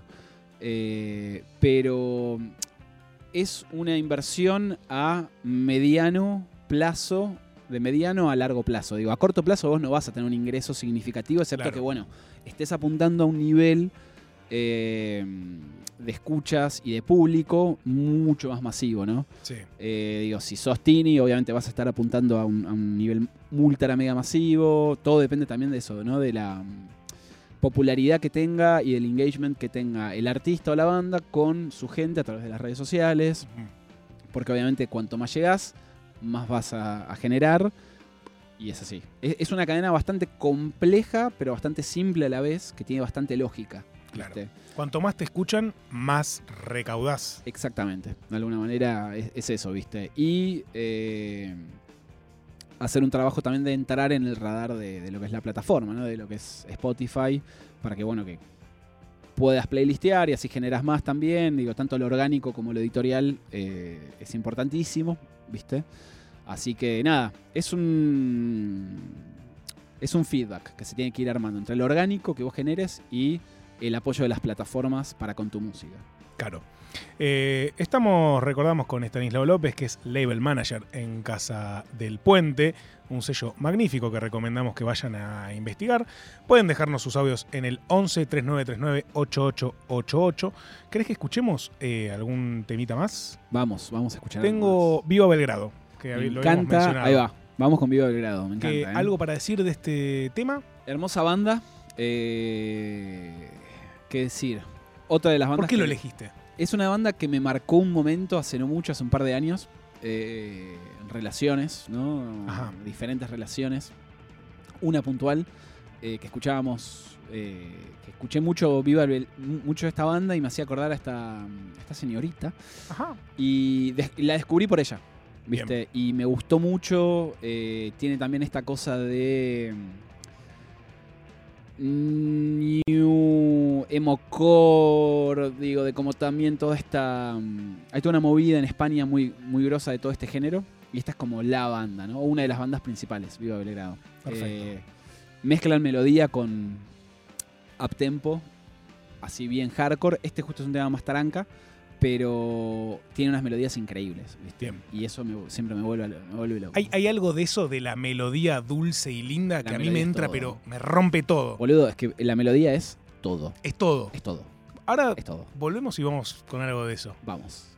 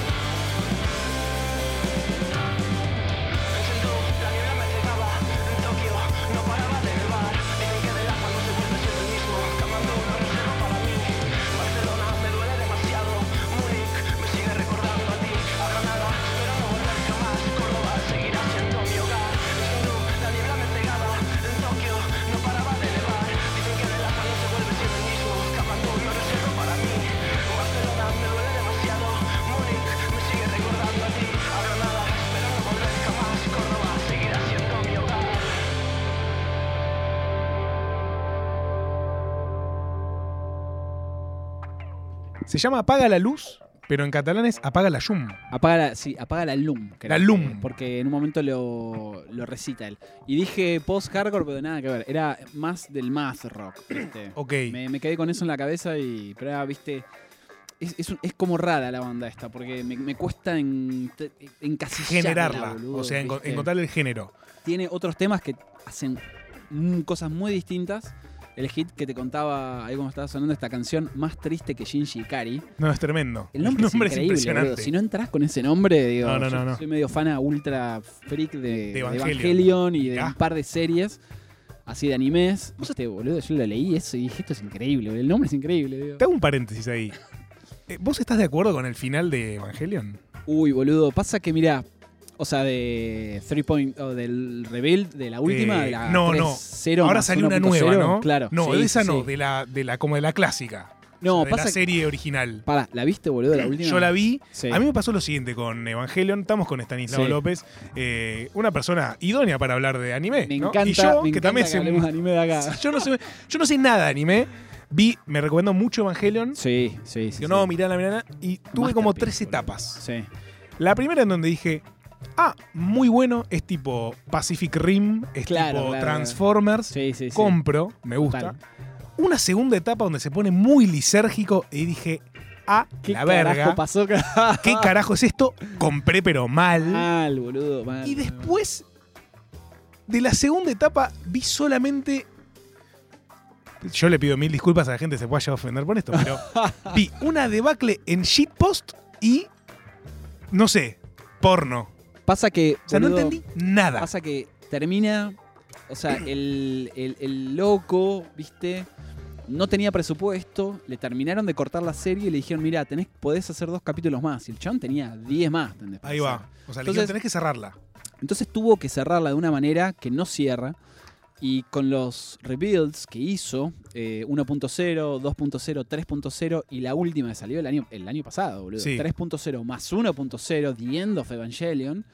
eh, o no, The End of Evangelion en realidad es el, el pri- uno de los, del- de, los sobas con la que cerró la, la idea. Claro. Eh, o que cerró la serie. Este es el eh, Goodbye All Evangelions, es como que se llama. La última te parece que está bien. O sea, a mí, yo me emocioné, boludo, con, con la última, porque ahí le dio el cierre. Ese es el cierre. Ahí va. En realidad no cierra, ¿eh? Y cambia cosas de la historia, Mirá. pero está bien.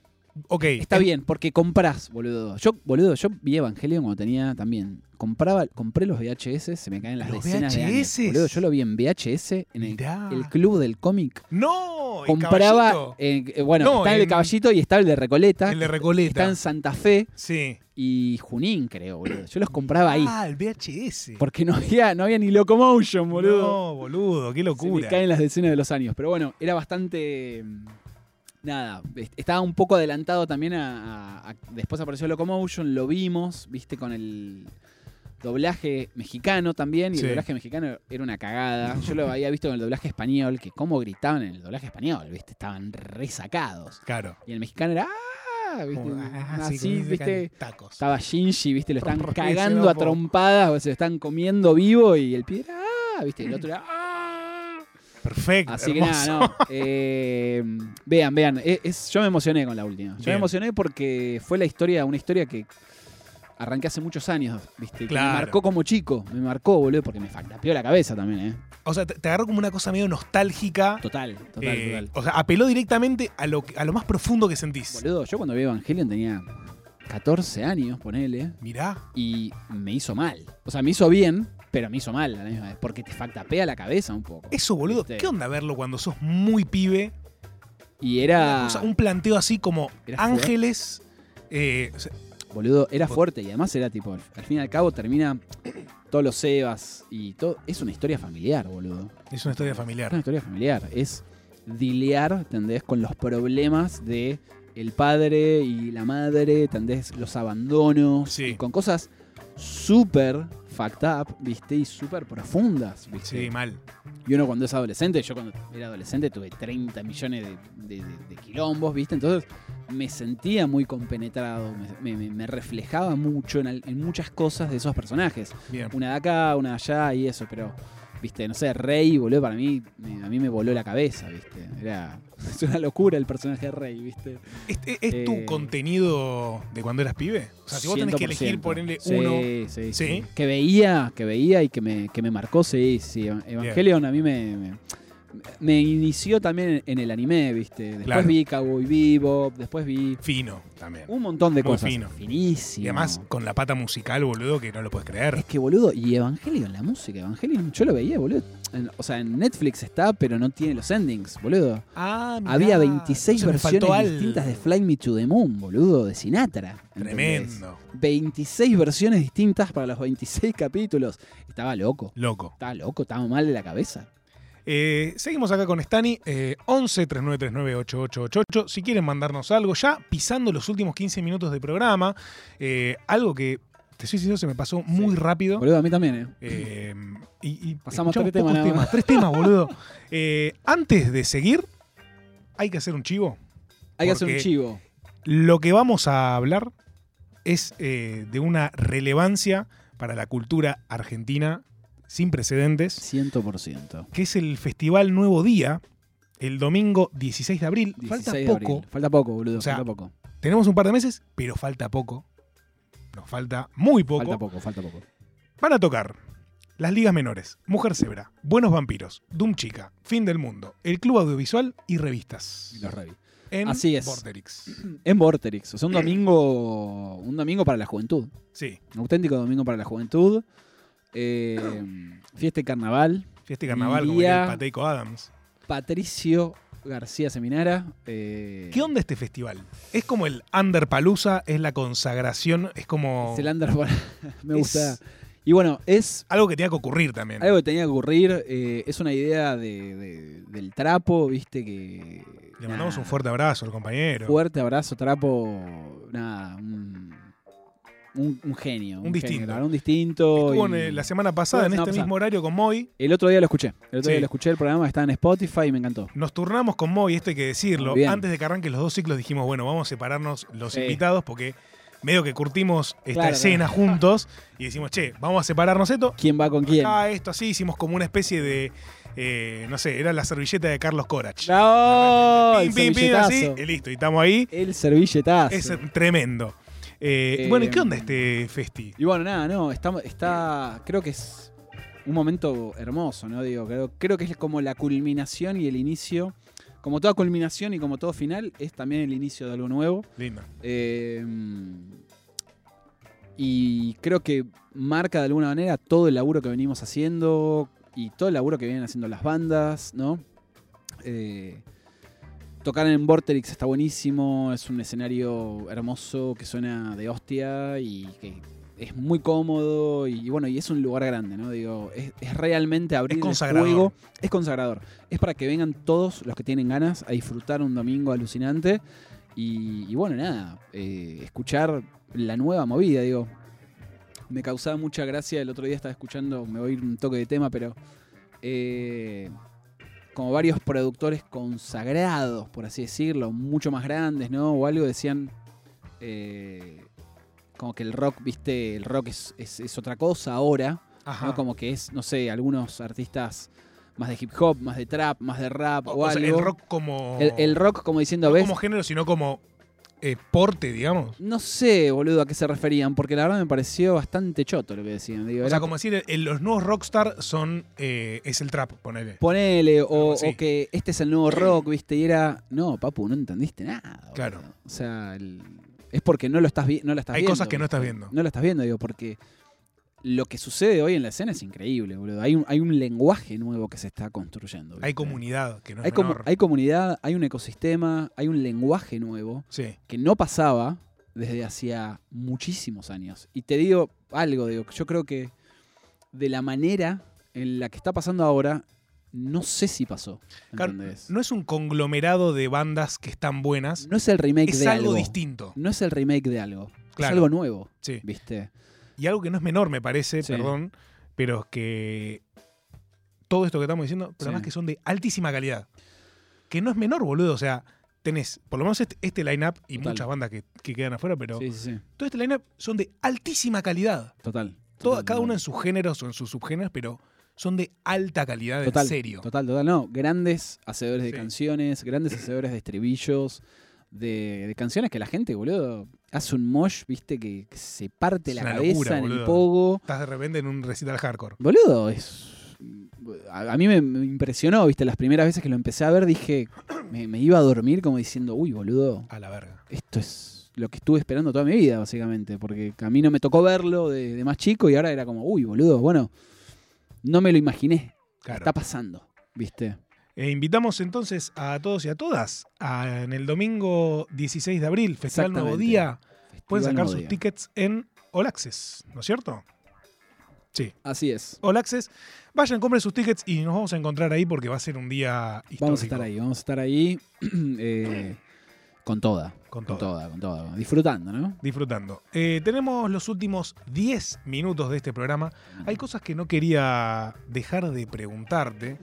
Eh, voy a ir directo a lo. Vamos al grano, Vamos al grano. vamos al grano. En este, en, en Alerta Urgente, Sí, hemos hablado muchas veces de, sobre todo con bandas que han venido a, Sí. a visitarnos y a flashear, eh, de el placer culposo. sí. que Es una categoría que a mí no me gusta porque. Y si te da placer, qué sé yo, no te da culpa. boludo, total, claro, pero total, hay total, algo, viste, de decir, bueno, ¿cuál es tu placer culposo? Eso que Total, en teoría por lo que sos no te puede gustar y aún así te gusta. total. ¿Hay algo que tengas ahí que digas, yo tengo todo esto, pero hay algo por fuera del esquema que me conmueve profundamente? Yo, Por ejemplo, mira, a mí sí, me hace verga sí. la oreja de Van Gogh. Bien. Tiene, me rompe. boludo, pasa que tiene un par de temas increíbles. ese Boludo, eh, no, no vamos a entrar con géneros. No, no, no, mí total, es total. la gran banda de punk español. Ya si querés en algún momento lo vamos a charlar. Pero a mí me pasa con Quiero que desarrolles esa teoría en algún momento más adelante. Perfecto. Eh, La Sí, quiero sí, creo que hice- hicimos un especial Un hablando paper. de esto en Alerta Urgente. Voy a tener que ir a ver ese paper. Ver ese paper. Eh, ¿Hay algo que te pasa así con alguna banda que digas, no da, pero... Mirá, yo creo que hoy día no, porque también está bueno que eh, pasa esto, ¿no? Digo, de que ya no hay tantos... eh, que, que se abrió la cosa, ¿no? Claro. Digo, se, se aceptó también el tipo, loco, me puede gustar de todo. Me pueden gustar los pibes chorros o me pueden gustar Miranda. Vas a escuchar Fan People y después Tini. Exactamente. Está todo bien. Exactamente, digo, podés- realmente puedes hacerlo. Y eso está buenísimo.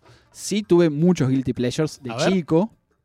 Yo me acuerdo cuando era, sobre todo cuando era chico y cuando, me acuerdo cuando salió el primer disco de Miranda. Mirá. Una obra maestra. Pero Pero definitivamente. yo era más alternativo, ¿viste? A mí me gustaba el hardcore, me gustaba la música alternativa y no podía decir que me gustaba Miranda. Porque Miranda, en ese momento, Claro. era, ¿viste? Me iban a mirar como, che, Che, ¿qué onda este? ¿qué sí, onda? sí, porque. o ¿Cómo sea, te gusta Miranda? ¿Entendés? era- eran épocas donde los límites están muy marcados. Muy marcados y vos no podías salirte de eso, ¿viste? Claro. Y a mí me encantaba, boludo. Mi bailarina me volaba la cabeza, ¿entendés? Me ponía a bailar, ¿entendés? Como, o sea, Hermoso. flasheaba con bailarina, boludo. Sí, Pero bueno, no lo podía hacerlo en público. claro. ¿Viste? Era como. eh, era, no, era mi yo, rollo. yo soy un tipo duro, te juro. Tough dude, Te boludo. juro que soy un tough Tough- guy, Claro, boludo. o sea, yo me meto en el pogo, ¿viste? Y voy a ver a violadores y a. Me, me rompo a el tabique y, cemento y. tomo ¿viste? birra caliente. voy a Misfits y, ¿viste? Yo. y me fumo un cigarro al piso y ya Claro, está, loco. boludo. o Pero sea, bailarina. Pero bailarina, boludo, a mí me, volaba la cabeza. En, en ese momento era ese. Y ahora, ¿cómo se compone? Lo cambiamos, no vamos a decir Sí. guilty pleasure porque no vamos a seguir Igual está bien. está perpetuando bien. eso. O sea, es también tratar de encontrar una categoría para eso. Pero ponele que, no sé, vos tenés que marcar como las, no sé si está bien dicho, pero las asíntotas de tus gustos musicales. Sí, sí, sí. sí. Ponele, no sé, hablamos de Cocteau Twins, hablamos de muchas cosas. ¿Dónde, dónde encontrás como cier- ciertas cosas que decís, mi abanico se abre desde tal cosa hasta tal otra? No, boludo, no. Hoy creo que no tengo, viste, un, un, un placer culposo. Mira, hasta Paramore fue un placer culposo. Buena, boludo. Paramore es una banda Es un de la bandón. concha de la lora, ¿entendés? Pero también me acuerdo cuando apareció That's What You Get. Que boludo, a mí me voló la peluca. Pero toda la gente con la que me juntaba no era, No ese, no era ese palo. ¿entendés? Era tipo, esto es gilada. Claro. ¿entendés? Y yo era tipo, pero a mí, boludo, me parece increíble. Sí, pero esto me Mirá, conmueve. está tocando en cuatro, pero la bata s- va en tres. Lo quería justificar. Lo mete, claro, Lo quería Tipo, justificar. Lo quería tipo explicar Esto matemáticamente. técnicamente boludo. es maravilloso, pero vos sentías en realidad. Y la colorada es lo más grande que hay. Es lo más grande que hay. Me encanta, enamorado de Haley Williams. Le mandamos un saludo si está escuchando. Le mandamos un beso. Sí, no creo, pero está Cualquier cosa que, que A avise, disposición. que mande un mensajito. a entera disposición. Está el WhatsApp abierto para que mande un audio. Claro, 11 3939 8888. Hailey, si querés mandar algo, estamos acá. Tenés Eh, cinco minutos. Sí, queda poquito. Otra cosa que no quería dejar de, Sí. de preguntarte, que quizás nos queda poco tiempo para desarrollarlo, pero que me interesa mucho, Sí, sobre todo por esto que estábamos hablando de cómo se compone la matriz musical de uno. sí. Esas cosas que todo el tiempo se está construyendo eh, eso por donde pasa la música que vos escuchás De una. y, en definitiva, que marca cómo vas a reaccionar. Se arma mucho de chico, o sea, si vos escuchaste tales cosas y después si escuchás más de grande otras, quizás te pueden gustar. Eh, pero ¿cómo medio fue tu cronología? ¿Qué sé yo? Ponemos puntos, nodos. Sí. Cuando eras pibe me dijiste que eran los enanitos verdes, ponele, que te hacían flashear. Eh, no, en realidad Los Enanitos fue lo primero que fui a ver. Todavía no entendía nada porque era muy chiquito. Lo primero que me marcó, así, que, cosa que me cambió la vida y que fue mm, un antes y un después. Digo, yo ahí dije, Ahí va. yo no sé qué Esos es, nodos, busquemos. yo no sé qué es esto, pues todavía no sabía lo que era, pero yo quiero esto Ahí de va. alguna manera. Fue cuando yo creo que tenía 13 años, más o menos, o 14. Fui a Cemento por primera vez. Ajá. Me llevó mi tío, Emi, eh, gran DJ además, que, que me pasó una cantidad de música tremenda. Emi además es muy amigo de, del Pelado, el bajista de Fan People de esa época y de Boom Boom Kid hoy día. Ahí va. Entonces, claro, me llevó de, pi- de chico, me dijo, che, vamos a ver a, a- a Fan People, a Cemento, que toca un amigo. Y boludo, yo caí, vi Fan People en Cemento y a mí me explotó la cabeza. No lo podías Era creer. muy chico, boludo. Y me, me explotó la cabeza. O sea, no, no podía creer lo que estaba viendo. Y dije, no sé qué es, Pero yo lo quiero amo. eso. ¿Entendés? Yo quiero eso. Y a partir de ahí, todos los fines de semana Cemento hasta que, bueno. Pasó cerró. lo que pasó. Exactamente. Pasemos, eh, lo hacemos, pues ya nos queda muy poco tiempo y me quiero matar porque es algo que me importa. encanta, pero Sí, sí, sí. eh, el mismo concept, pero en el secundario, ponele. Secundario. O fines de secundario, eh, Yo creo que Suárez fue una banda que me marcó muchísimo. Bien. Eh, recuerdo salir a intentar encontrar sus CDs, sus discos para escuchar, porque todavía no, no- tampoco había plataformas como era hoy. Y, me- eh, y encontré la colección, el box set con todos los discos. Uf, O está en cuarto año, me acuerdo. mirá. Y boludo, me voló la cabeza. Porque Claro. me escuché todos los discos en el Discman amarillo que tenía, me lo llevaba al colegio y Sac, voló- sac, me voló la cabeza, ¿viste? Empecé por excursiones, que era el más amigable, y después fui para Entraste. abajo. Y boludo, Hermoso. me voló la cabeza. me voló la cabeza. Hermoso. ¿Y de tu juventud más eh, actual? Eh, juventud más actual. O si querés hacemos una juventud más eh, temprana y hacemos una juventud más tardía como esta. Bueno, pasa que después también, quizás volviendo un poquito atrás, pero no sé, The Cure me marcó muchísimo, Nirvana también. ¿Cómo entraste a The Cure? ¿viste? Y de Cure entré por, por Emi, por mi tío también, DJ.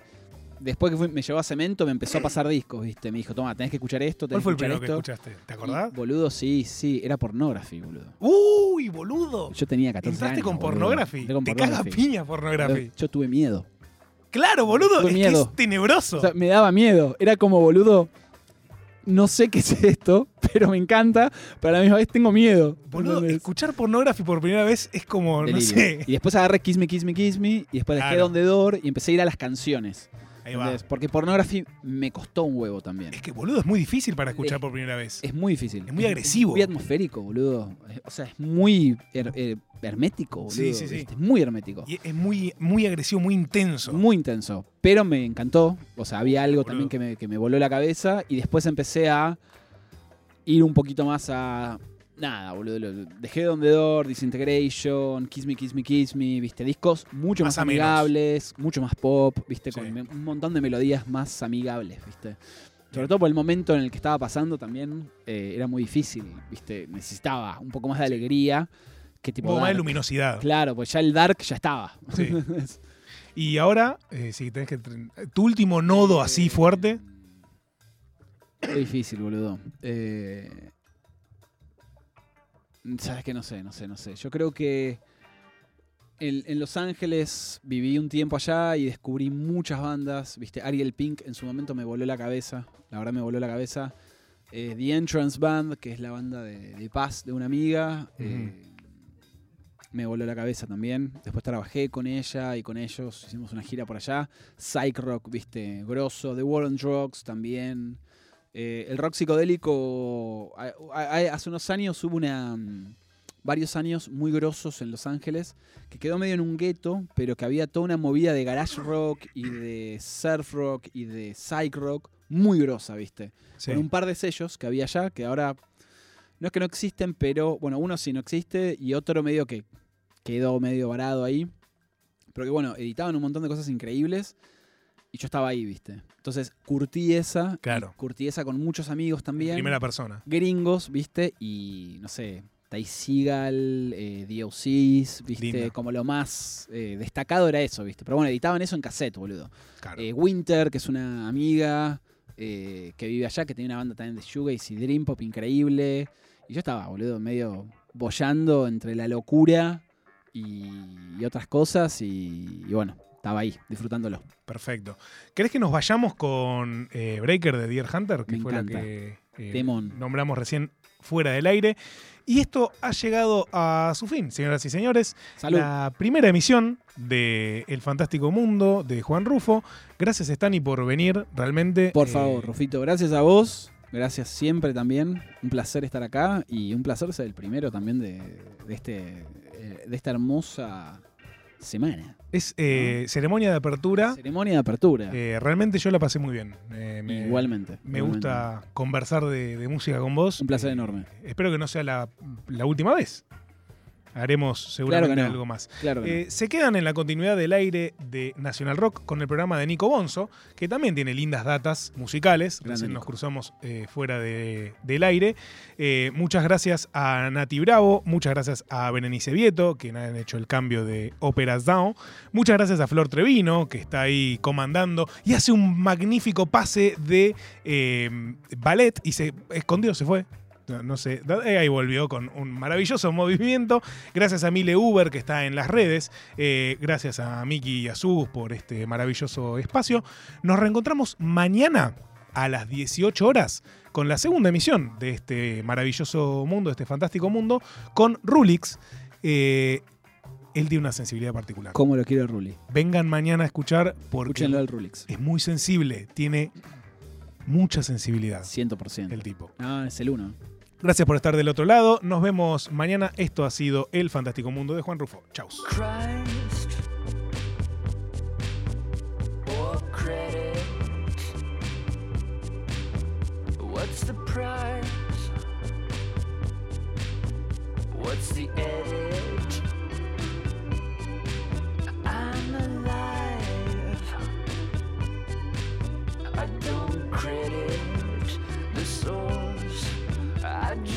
Right.